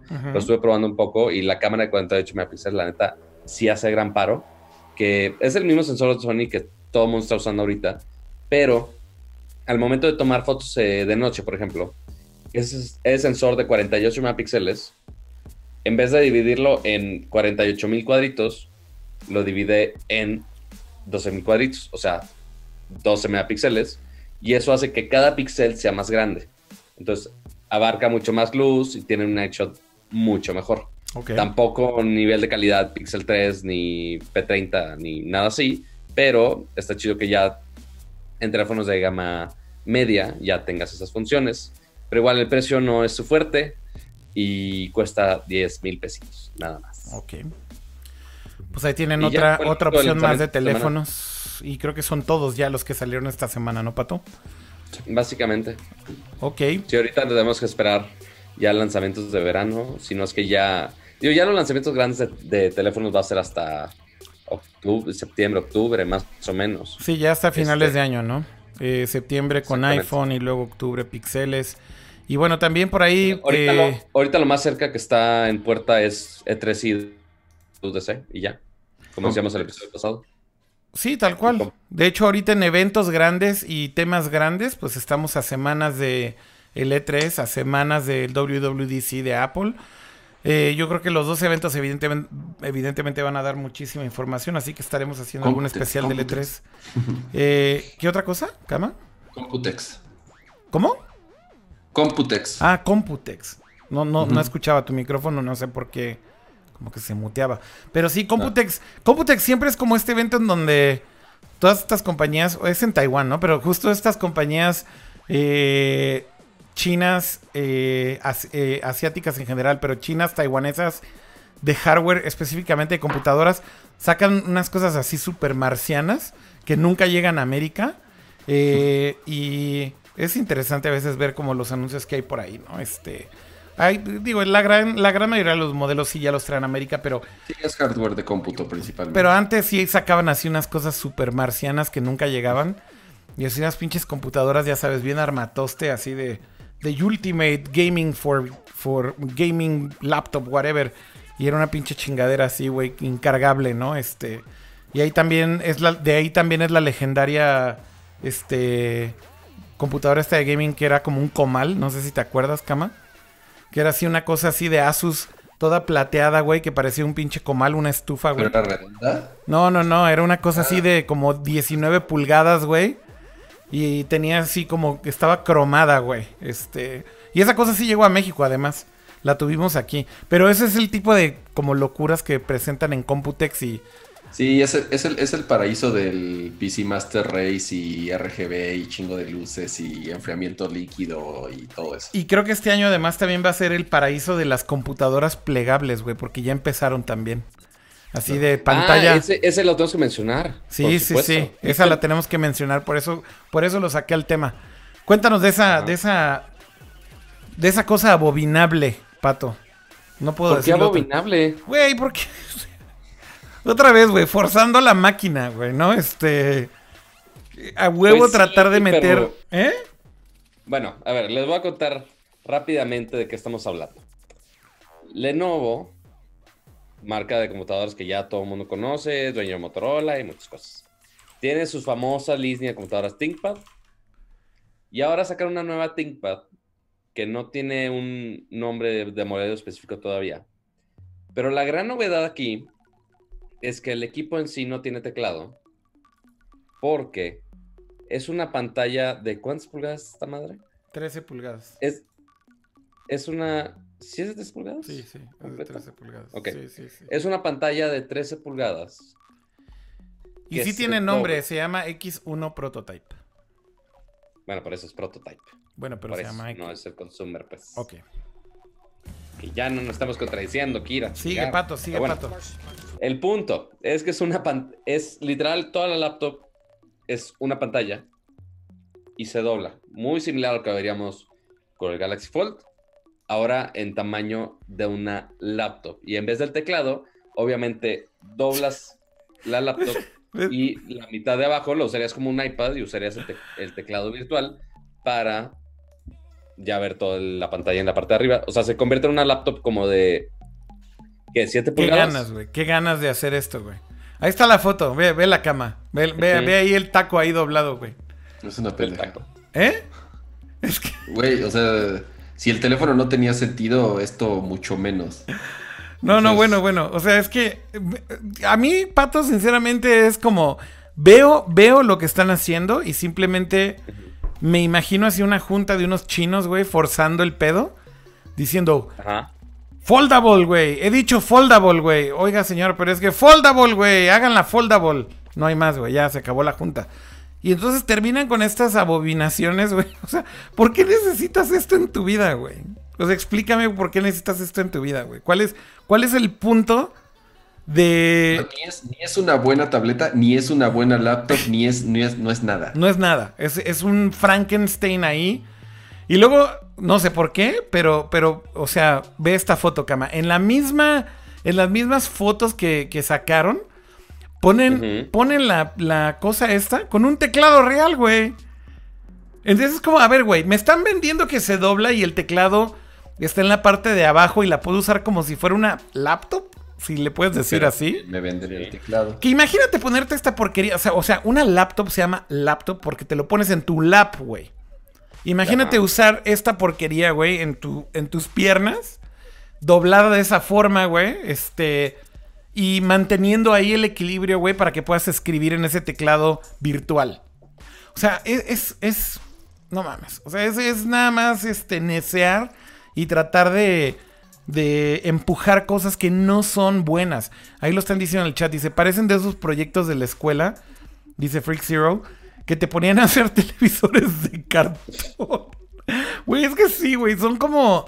eh, Igual acá dice Cocayo Pérez, dice otra vez el Homero Móvil, tal cual, güey. Es como el, meme del Homero Móvil. O sea, neta, son experimentos que no deberían de salir a la luz pública y no deberían de lanzarse como un producto terminado, si lo quieres ver así. O sea, no es un Por producto terminado. Como prototype. Pues sí, o sea, por lo menos tienen la decencia de decirle Todavía, prototype. todavía no tiene price tag, no tiene nombre, no tiene nada. ¿Cuánto pagarías por esta, Porque por esta a mí la creación, neta, Pato? a mí la neta sí me emociona mucho. No, A mí la neta sí. no. Te voy a decir por qué. ¿Por qué? Espérate tú. O sea, aparte que me critiquen por millennial. Este, esta pantalla, aparte que, ok, sí, se dobla, ok, está cool. Este, sí tiene el accesorio este, del teclado que ya viene incluido. Ok.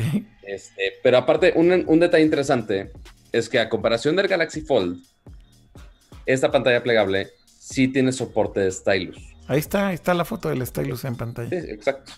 Este, igual, no sé qué tan preciso, no lo he usado, obviamente, no sé cómo está el pedo. Para que Este, escribas.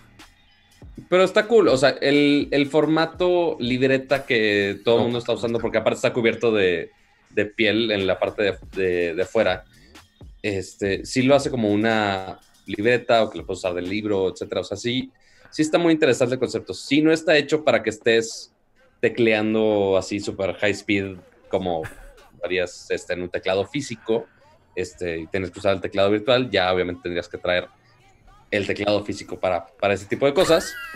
Pero. O no sea, sé, cargarlo por separado. Pues no, mm, mm, no, es- no sé si por separado, Ajá. pero Carga No tu si teclado porque sabemos que el teclado de esta pantalla es una mierda. Entonces, si quieres teclear en serio, carga tu teclado, güey. Porque, porque teclear en esto va a ser imposible, güey. Eso es lo que están hay diciendo. gente- hay gente que no recae tanto en el teclado para hacer sus cosas de la computadora. A ver, Pato, a ver, Pero Pato. sí recae en que se doble. O sea, el punto es. No, o sea, El punto o sea, es que el punto, el punto es que es un gadget nuevo. Sí, no necesitamos pantallas plegables. Güey, no necesitas una tele 8K. No necesitamos una tele 8K. No necesitas ni una 4K siquiera. si- O sea, si Ah, una vamos a- 4K sí, una 4K sí. Sí se ve la diferencia. Sí se ve la diferencia, Pato, la neta. Sí, la- pero en, la 8 en la 8K también se va a ver la diferencia, Pues sí, obviamente, güey. pues sí. Este, Y sí. na- No, la necesitas, no, la no la güey. necesitas. No la necesitas, la de acuerdo. tecnología es inútil e innecesaria. No, por- porque yo creo que sí hay tecnología que puede resolver problemas. A ver, mira, la idea de las pantallas plegables a mí no se me hace mala. Creo que el problema de todo esto es que estas implementaciones están todavía muy early, están muy beta. Y entonces estamos viendo estos experimentos en vivo. eso. Están muy forzadas, más bien. O sea, si es nadie lo experimenta, nadie va a- O sea, si nadie lo experimenta, nadie va a saber qué pedo. Mira, Nadie. O sea, mira. ahorita la única, la única manera útil que se ha presentado las pantallas este, de OLED flexibles es en la tele enrollable del G. Y lo único que hace es se guarda y se desguarda. Y ya, es todo lo que hace. Entonces, Bueno, y también estaba el, y también estaba el pinche Galaxy Fold, güey. Ya viste lo que pasó. O sea, el, eh, pa- eso, pa- pero para- es que pa- tienen que experimentar. Ok, sí tienen que experimentar, pero yo creo que si lo hacen como un experimento y te lo muestran y te dicen, mire, estamos experimentando con esto, está cool. Pero que digan que esto es un prototipo y que eventualmente salga al mercado y le pretendan pasar la factura al usuario final, como en el caso del Fold. Insisto, ahí es donde ya no estoy tan de acuerdo. Mira, a mí lo que me llama muchísimo la atención de lo que ha pasado, por ejemplo, con este teléfono, que yo creo que sí fue... O sea, es un buen ejemplo para hablar de esto y por qué no estoy de acuerdo. Es que, ¿cómo es posible, güey, que cancelen el lanzamiento del teléfono ya? Porque se dieron cuenta, güey, que es muy fácil que le entre basura a la pantalla, güey. O sea, ¿cómo, cómo, cómo pueden no darse cuenta de eso cuando están desarrollando un producto que va a salir al mercado y que va a costar 2.500 dólares? O sea, sinceramente son el tipo de cosas que digo, no son aceptables de un producto que cuesta 2.500 dólares. Entonces, para mí está muy bien que lo mostraran como un prototipo y dijeran, vean lo que estamos haciendo, vean lo que estamos trabajando, vean qué cool está y esta tecnología está increíble. Y ya, güey, fin de la historia. Sí, no lo vendas. No lo vendas, que se quede ahí. Y ya es como el pinche momento donde sale el pinche científico loco a mostrarte sus experimentos y le aplaudes, güey. Y en un año o en dos años o cuando el momento sea el correcto, entonces sí que saquen un teléfono que lo haga y lo haga bien, pero que esté probado, que esté bien implementado y que finalmente sea un producto terminado. Es lo mismo que me, me causa esto con lo de Lenovo, ¿no? O sea, está como todo, pues, como que se contradice por todos lados. Te ponen que se dobla y tiene un teclado virtual. Y luego sale la foto que, ah, y te incluye un teclado normal, porque es para tus momentos más productivos. Güey, lo que quieres es cargar solamente una cosa y ser productivo en esa cosa. Y que funcione bien cuando está la pantalla doblada. O sea, el punto es que lo terminen. Y cuando lo terminen, entonces que lo saquen. Por lo menos este Ahora, sí, como dicen, es, es un ¿sabes a qué me- prototipo. Pero, anyways. ¿Sabes a qué me recuerda un poco? Este, ¿cuál era la computadora de gaming que era el CPU en la pantalla una- y que el teclado lo tiene aparte? y que el ¿Computadora de gaming? Ah, sí, Ah, es una. Es, es una Asus. Es una Asus. Ajá. que- es, que es se desprende- es como un iMac. No es una all parece una all-in-one, pero en realidad es una laptop que es modular. O sea, es, o sea, ¿es portátil? Pues se supone Sí, que o sea, sí. porque en tu lap ciertamente no, no creo que vaya en tu lap. No, no, no. Es portátil, Este, pero la- no, no le dicen laptop justo porque es portátil. portátil. pero es una portátil desktop. CPU o sea, el CPU está en la pantalla Sí. acostum- eh, a contra... Ah, ¿cómo lo explico? Se llama Mothership, Contra justamente. Ahí lo están diciendo en el chat.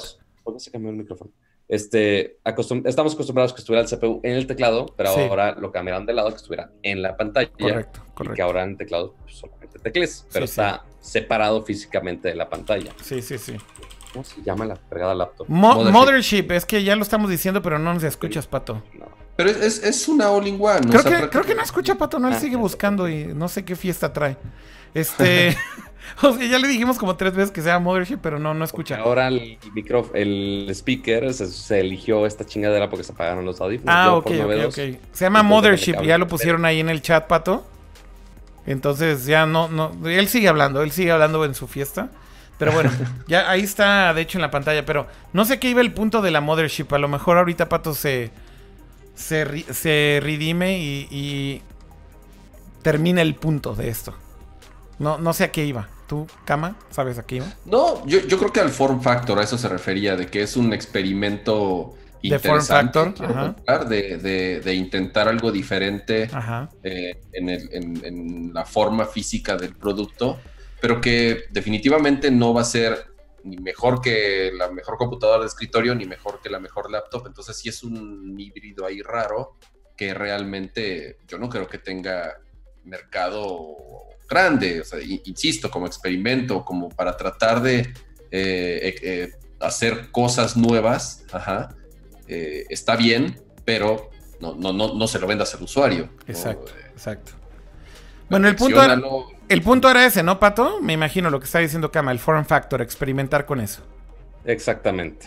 Sí, o sea que ya no sé cómo le fue a esa laptop, porque sí es un, un form factor muy extraño. Y ya finalmente ya no encontré el modelo de la. Mothership. La Mothership. Esa madre. Es Este, Después de que le di, después de decirte cinco veces, ya lo escuchaste finalmente, güey. Es que, es que, güey, se, acabó la pila de estas chingaderas. Y de repente nada más me dijo este, la, la Mac de, oye, cambiamos el audio al, al micrófono. Yo de, es que en el chat lo pusieron hace como tres minutos y te lo estamos dice y dice y sí, ya nos escuchabas. Pero bueno, anyway, sí, se llama Mothership y ahí está, la puse en pantalla y todo. O sea, mira, pero mi punto de eso, Pato, es, ok, es un form factor distinto y están experimentando, pero se ve un producto mucho más terminado. O sea, por lo menos se ve un producto funcional, güey. Cumple una función, es una computadora con un montón de horsepower, que más bien es una especie de desktop portátil. Eh, no está hecha para tu lap. Pero bueno, tiene esa función. O sea, quieres cargar con una computadora que realmente tiene más poder que una laptop normal. eh, Para la LAN party. para la LAN Party, por ejemplo, exactamente. Eh, y estás buscando algo con esas características, bueno, ahí está. O sea, eso siento que sí soluciona un problema real para un segmento, para un tipo de gamer, para a lo mejor un gamer que es competitivo, no lo sé. Pero de nuevo, a ver, o sea, esta cosa de, de, de, de Lenovo, ¿no? ¿Para quién es? O sea, ¿qué soluciona o para qué está hecha? No creo que sea mejor que un tablet Android normal. No creo que sea mejor que un iPad. Surface. Y tampoco creo que sea mejor que una Surface o una, una laptop X, ¿no? O sea, si no justificas, creo yo, la existencia de ese dispositivo siendo mejor en algo, en lo que sea, pero en algo, una sola cosa, no tiene sentido existir. Y si el selling point nada más es, la puedes doblar a la mitad, es como, güey, la neta, ¿qué tanto te cuesta cargar una tablet hoy en día en tu mochila de ese mismo tamaño, de una pantalla que aunque no se doble, es relativamente pequeña? No, no creo que. No creo que podamos discutir mucho al respecto de la, la razón de existir de un dispositivo. Si en eso se resume su único selling point. Ese, ese creo que es mi, mi punto, ¿no? Vean, por ejemplo, algo que me gustaba del, del Fold, a pesar de sus fails, es que Samsung hizo muy bien, por ejemplo, esta implementación de la continuidad, ¿no? De cómo empezabas en una pantalla y la abrías y el app, digamos, te acompañaba. O sea, hay cosas muy interesantes que siento que son como estas pequeñas muestras de que sí hay algo de innovación ahí detrás y que si realmente trabajan en el software con el hardware en conjunto, la experiencia puede ser buena. Pero si simplemente es, la abres, ¿no? Y es otra pantalla y tienes que volver a cargar tus aplicaciones. Es como, güey, o sea, no, no es buena la experiencia, entonces no quiero tener esto. Es, es creo que un poco el punto, ¿no? Bueno, ya le dedicamos mucho a esa chafa. Sí, llevamos así como media hora hablando de esa madre, güey, pero no queríamos hablar de ella. Em, no sé, creo que ya de, gadgets no hay mucho más. Este, estaba checando aquí mis, mis bookmarks.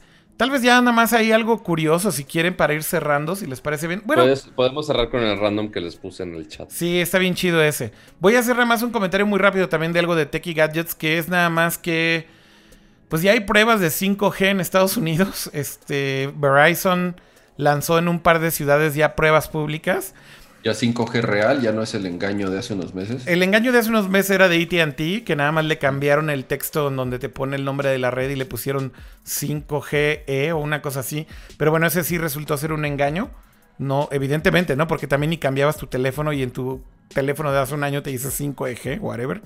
Eh, o 5G. No, en el caso de Verizon sí lo están probando ya realmente en varias ciudades. Pero es muy curioso porque creo que es Chicago y una ciudad más. Y literal, eh, la zona de cobertura son así cuadras, güey, ¿no? Este, y lo más cabrón es que tienes que tener, esto es algo técnico de la parte de 5G, cómo funciona. Las antenas de 5G no funcionan igual que eh, las antenas de 4G o LTE, porque debes de tener eh,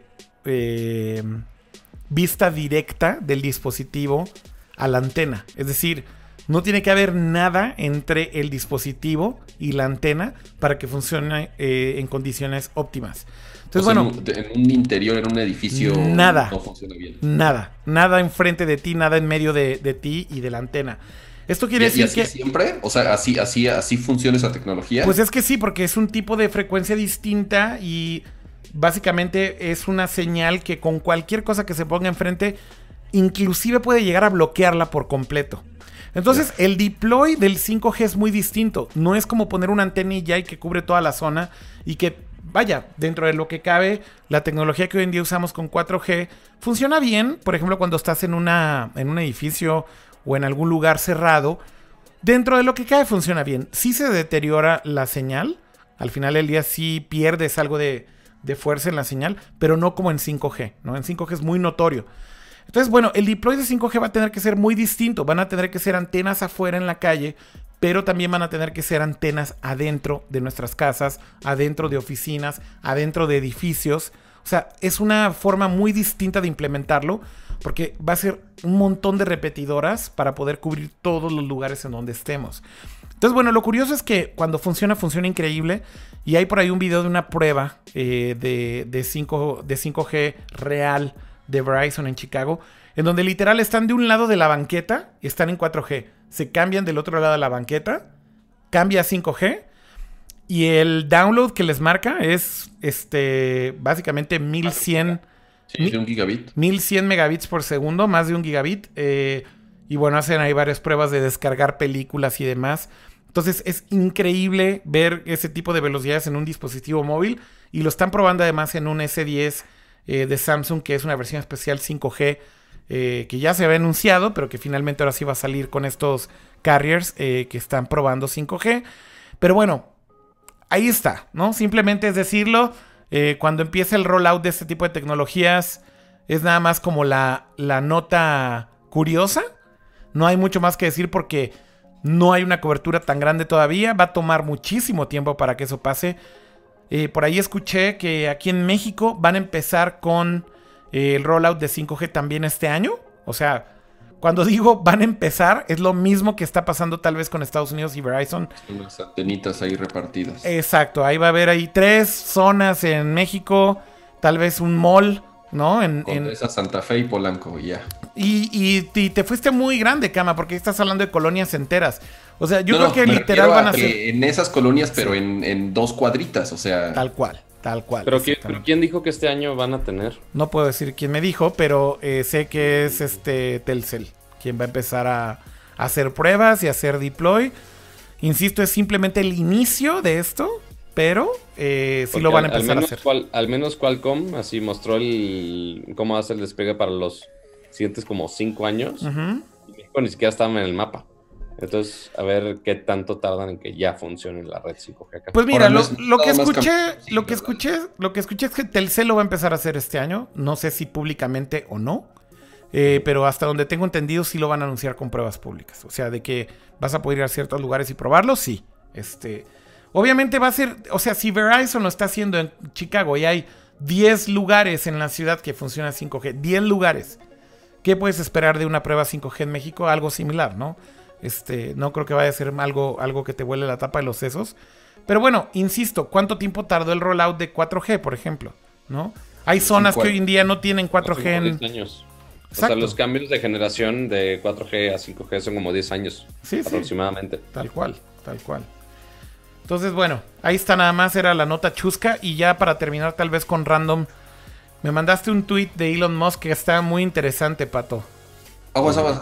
Hay una nota, creo yo, interesante que es de la Suprema Corte y Apple. Ajá. Eh, no sé si lo leyeron. Sí lo leí. Y es este tema de que aprobaron eh, que más bien como que le dieron el visto bueno a una demanda colectiva que va a proceder contra Apple eh, por, por los temas de las prácticas del Apple Store, ¿no? Este, del App Store, perdón. Sí, que justamente están acusando a Apple de que controlan el mercado de la venta de aplicaciones. Lo cual es cierto. Pero Ah, hasta cierto punto, porque lo que ellos dicen es que quien, quien te está vendiendo la aplicación es el desarrollador, no es Apple. O sea, quien se queda el 70% de los ingresos, pues es el desarrollador. Lo cual es mentira, porque sí se la estás comprando a Apple. En realidad te la estás comprando a Apple y le dan el revenue share al desarrollador. La tienda es. de Apple. O sea, al final del día, la, la parte técnica que justo fue lo que hizo que procediera la demanda es que esta demanda colectiva lo que dicen es que Apple tiene un eh, control absoluto por la plataforma en iOS, eh, principalmente. Bueno, también en el, en, el, en el App Store de la Mac es un poquito diferente porque ahí sí puedes instalar apps de otras fuentes. Pero en iOS el argumento es que no puedes instalar apps de ninguna otra fuente. Simplemente es todo lo que pasa por el App Store. Y básicamente un juez, o más bien la Suprema Corte en Estados Unidos decidió que esto sí procede para que sea una demanda. No ha perdido Apple, no significa nada todavía, no hay cambios. Es juicio. significa que el juicio sí procede. Y pues vamos a ver en qué termina eso, ¿no, Kama? Sí, lo interesante y justamente lo que he estado leyendo es que la defensa se va, a basar mucho en cómo funcionan todos los ecosistemas de venta de contenido digital. Porque lo mismo podría aplicar entonces para la PlayStation Network, lo mismo podría aplicar entonces para Steam, lo mismo podría aplicar para la tienda de Xbox Live o de Nintendo o de, o de Android. Bueno, de Android no, porque ellos sí te dejan instalar de donde sea. Claro. Pero, pero, pero, en general de muchas tiendas, ¿no? Cerradas, llamémosle así, plataformas cerradas en donde si tú compras un juego de PlayStation solamente lo puedes jugar en un PlayStation y, y no lo puedes jugar en ningún otro lado y Sony se queda con un alto porcentaje y a fuerza pasa por, por, por, sus bolsillos y por su plataforma, ¿no? Entonces, lo interesante de esto no es, no es nada más que Apple pierda o gane o, o como sea el juicio, sino los precedentes que esto puede, eh, puede asentar, porque así funcionan en Estados Unidos las leyes. Si, si, si una demanda procede bajo ciertos argumentos para alguien, lo mismo va a aplicar para los demás, ¿no? Entonces, justamente lo que dice es que, que, si esto va a proceder para Apple, entonces... Procedería para el PlayStation Network o procedería para el Nintendo eShop. Para todas estas plataformas justamente de contenido digital que son, llamémosle, cerradas, ¿no? Sí. Y ahora lo que argumenta esta demanda, o bueno, este, este abogado más bien que está representando a un montón de personas que en teoría están reclamando esto, es a lo que le llaman en Estados Unidos un class action suit, ¿no? Este, un, una demanda grupal. Eh, lo que él dice que, representan es justamente la libertad del usuario por decidir qué diablo le quieres instalar a tu teléfono y de dónde se lo quieres instalar. Eh, entonces, bueno, todo esto suena increíble, pero imagínate qué significaría esto para Nintendo, güey. O sea, eh, o, sea, si, mañana tú le reclamas a Nintendo que tengan que dejarte instalarle lo que quieras a tu Nintendo Switch, creo que se vuelve una pesadilla, güey, para Nintendo o para Apple. tú puedes jugar, o sea, comprar el juego donde quieras, al precio que quieras. Pero no necesariamente es un juego, es software que está corriendo en una consola que en teoría están protegiendo en temas de seguridad o en temas de pues principalmente de seguridad, ¿no? O sea, si no validas la fuente, vete a saber qué le estés metiendo. Pero también se presta mucho justamente para que exista piratería, para que exista otro tipo de usos que no necesariamente tal vez serían pues buenos o positivos para este tipo de plataformas, porque no es fácil solucionar este tipo de problemas pues de una manera así, digamos, holística, ¿no? O sea, quitar todo eh, eh, toda barrera, digamos, que prevenga instalarle algo a esta consola y que valide que ese software, si es legal o es legítimo o, está bien hecho para la consola y no está malintencionado o no tiene un exploit y que venga de una fuente que no conoces, ¿no? O sea, ¿cómo monitoreas, cómo traqueas, cómo te aseguras de que eso eh, eh, funcione de una manera correcta? Yo creo que esos son los riesgos que de alguna manera Apple sí tiene algo de razón pero que por otro lado, pues también está esta otra parte, otra cara de la moneda que es que sí están controlando su plataforma de manera completa, ¿no? Sí, es unas, es unas por otras. Yo creo que quienes utilizamos iPhone, parte de lo que más nos gusta es justamente la seguridad que te garantiza. Eh, un, te garantiza entre comillas, Cam.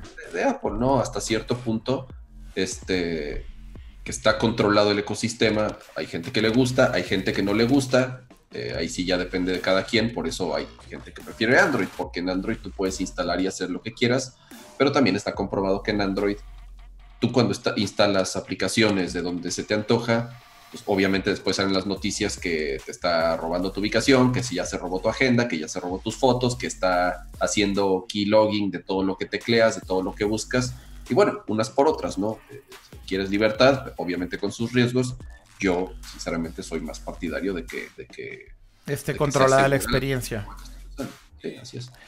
Pues a ver en qué termina esto. O sea, digo, la demanda procede, así que ya veremos una vez que inicie el juicio, pues cómo termina todo esto. No está tan fácil, ¿eh? Al final también Apple y otras compañías que podrían ser afectadas por esto tienen muchas maneras de defenderse de esto.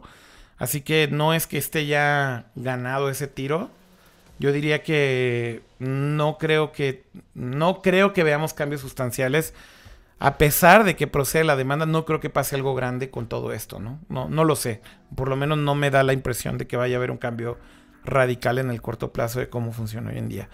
Bueno, anyways, em, ahora sí vamos al tweet que mandaba Pato, que aquí está. Cuéntanos, Pato. Pues miren, si no sabían en los Teslas, que por si no sabían, Elon Musk es el CEO de Tesla. Este. O, ya no sigue. Bueno. No, no, sí, sí. Es, el CEO de Tesla, pues, Pero sí es el CEO. Bueno. En las pantallas de los Teslas había un Easter egg donde podías usar juegos de Atari. Correcto. En la pantalla del Tesla. Y ahora inclusive ya están probando, según este tweet, que ya están probando este, juegos de Unity. Sí, güey. Este, para jugar dentro de estas pantallas. Que igual hay muchísimos juegos que corren en Unity. Entonces, en la pantalla de tu Tesla podrías correr muchísimos juegos, inclusive con un este control ahí conectado, supongo que por USB o algo así. Literal es lo que se ve ahí, ¿no? Se ve un control de Xbox conectado por USB a la pantalla. Ahora es prácticamente un Switch, ¿no? Es un Tegra lo que tiene. No sé qué chip se tenga, Cama. De hecho, sé que son Nvidia. De hecho, si scrollas más abajo en los tweets, viene otro, otra pregunta que le hacen que si es una plataforma X86. No, no es X86. No, según yo sí. ah, madre, sí, sí responde que sí el tweet. Sí, güey. Güey, ¿qué pedo? Güey, según yo eran Nvidia estas cosas, güey. Y evidentemente eso significaba que no eran X86. Pero dice aquí, ¿is the Tesla computer X86? Y Elon Musk dice, yes. Pero aparte, le, responde, en su tweet original responde que también están haciendo ports De Unreal, de Engine. Unreal Engine Sí. para que corra en un Tesla, güey.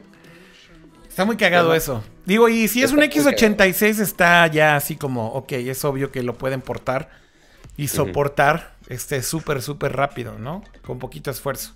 Está Oye, increíble. pero, pe- pero esto contrasta con el, con el, con el tweet del otro día que decía, bueno, si no pasa algo muy cabrón con Tesla, en 10 años ya no existiremos. Casi, casi. Ajá, que ya no tendrán dinero, ¿no? No, Ajá. pero no es en 10 años, Cam, es en 10 meses, güey. En ah, perdón, en 10. no. Bueno fuera que fuera en 10 años. Me vi muy buen güey, ¿Sabes en qué? 10 meses. Creo que, creo que algunas, algunos medios exageraron un poco el, el contexto del mail. O sea, lo que el güey dice es que levantaron dinero para tener, no- para no tener ningún problema en los próximos 10 meses. Pero lo que está diciendo es que está pidiendo que se recorten gastos en para hacer un general. emulador. Usamos el dinero para hacer emulador de Unity de Unreal. Este, pero no vendemos más coches. No, güey, neta, cuando lees el memorándum que mandó o el mail que mandó, no, es, no suena tan trágico, creo. O sea, más bien la forma correcta de decirlo es que exageraron muchos medios en decir que si pasan Pero 10 también meses Tesla no se va a morir. una- o sea, él, él- él sí fue como medio alarmante también con su tweet. O sea, No fue ayudó. Fue alarmante, pero como que está diciendo que necesitan hacer cambios más eh, estrictos en cuanto a los gastos para que no se metan en problemas en los 10 meses. Yo creo que eso es un poco lo que están diciendo. No, ya, es- es- eso es.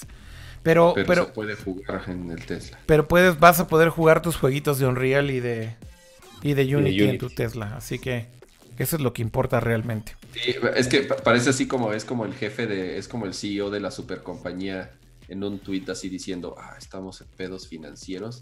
Y en el siguiente tweet sale subiéndose a su Maserati. ¿no?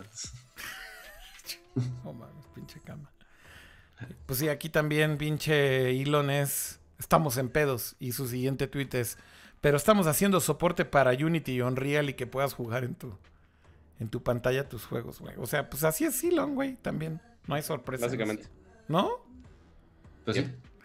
Pero está cabrón que pinche Tesla no sale del hoyo, güey. O sea, al final te das cuenta que sea como sea, siguen, siguen en pedos, ¿no? Este, no han todavía salido por completo, digamos, de sus, de sus dolores de early stage company.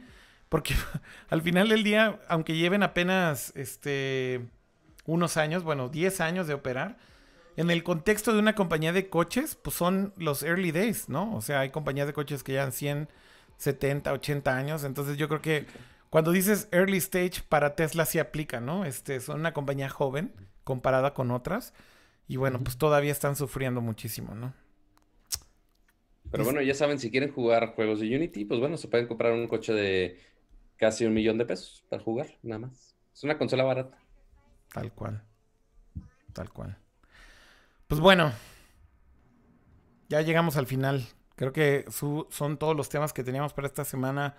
Y yo creo que cubrimos todo lo importante. Eh, así que simplemente agradecerle a toda la gente que está conectada por acá en el chat. Y que están preguntando que si voy a ir con Atomics al E3. Atomics va al E3, yo no voy al E3, pero bueno, eh, simplemente respondiendo a esa pregunta muy rápido es sí, sí van al E3. Eh, yo desgraciadamente no voy porque tengo ahí como algo en medio que... Bueno, no, no está en medio, pero es demasiado. Entonces voy a hacer otro viaje y ya significa que no puedo ir tan, a todo, a menos de que cambie de última hora mi plan, pero chance y no. Este, hay una posibilidad de que sí, tal vez de última hora. Pero bueno, ya veremos a ver qué presentan en el E3 y estaremos aquí platicándoles todo. Eh, y bueno, de nuevo agradecerle a todo el mundo en el chat eh, que estén por acá con nosotros. Sabemos que fue medio imprevisto este stream, pero nos da mucho gusto verlos a todos conectados todavía. Eh, y bueno, pues gracias como siempre a Pato y a Kama. Despídase, muchacho. Gracias, gracias a ustedes por. Ahí voy, espérate, señora, tranquila. No, pues gracias a ustedes por vernos, como siempre, aunque fuera de imprevisto. Este, igual si durante la semana si ven algún tema que quieren que comentemos, este, nos pueden mandar y con mucho gusto lo checamos. Y obviamente no se les olvide este, tenerlos eh, anotados en sus listas de suscripciones de podcast. En el canal de YouTube suscríbanse. Este, y ya, ya, ya, ya es todo lo que necesitamos hacer, ¿no? Muy bien, sí, creo que sí. ¿Tú? ¿Cama? ¿Cama? Sí, un show ahí bastante fluido con muchos temas. Estuvo bueno, creo. Y repitiendo lo del principio, nuestra intención es mantenernos ahí en los primeritos lugares de, de los podcasts más descargados o por lo menos en las listas de popularidad. Suscríbanse, recomiéndenos, eso nos, nos ayuda mucho. Eh, mándenos los temas que les gustaría que tratáramos. Y se vienen buenos shows, ahora sí que... eh, Cuando hay más información, evidentemente se pone. Exactamente, vienen, vienen conferencias importantes, entonces, pues bueno, eh, de nuevo trataremos de la próxima semana hacerlo con, con lo que suceda eh, más importante en los próximos días para, para no perder el ritmo. Y pues gracias, gracias a todos los que nos acompañaron en vivo, gracias a los que nos descargan y nos vemos pronto, nos oímos muy pronto. Muy bien. Pues gracias de nuevo. Eh, dicen que acá, cuando es WWDC, cuando es E3, todo esto es a principios de junio, así que estamos a un par de semanas. Así que, bueno, ya vienen estos temas. Ahí los tendremos y seguramente comentaremos todo lo que se anuncie por allá. Eh, yo me despido también El ya. 20 Muchas gracias a 21 todos. El Perdón. 21 se supone que ya puedo pedir mi Oculus Quest. A ver cuánto tardan que lo manden. Ah, porque estuviste en F8 y a todos los que fueron a F8 les dieron un quest, ¿no? Exactamente. O sea, no nos dieron físico, pero nos dijeron, oye, este, te vamos a mandar un código y ya el 21 puedes clamar ese código y ya te lo mandas a donde quieras. Pues ya lo probaremos también y podemos hablar aquí impresiones del quest. Eh, Es el 3 de junio WWDC. correcto. justamente. Y después E3, ¿no? Cama es del 7 al 11, creo. Así es. Así que sí, ahora no uno tras otro. Uno tras otro. Bueno, pues muchísimas gracias a todos. Nos vemos la próxima semana. Eh, que estén bien. Gracias por todo. Compártanlo, como bien dijo Pato y Cama. Compartan el show eh, y suscríbanse al feed en iTunes o en Spotify. Que estén bien. Hasta la próxima. Bye. Bye.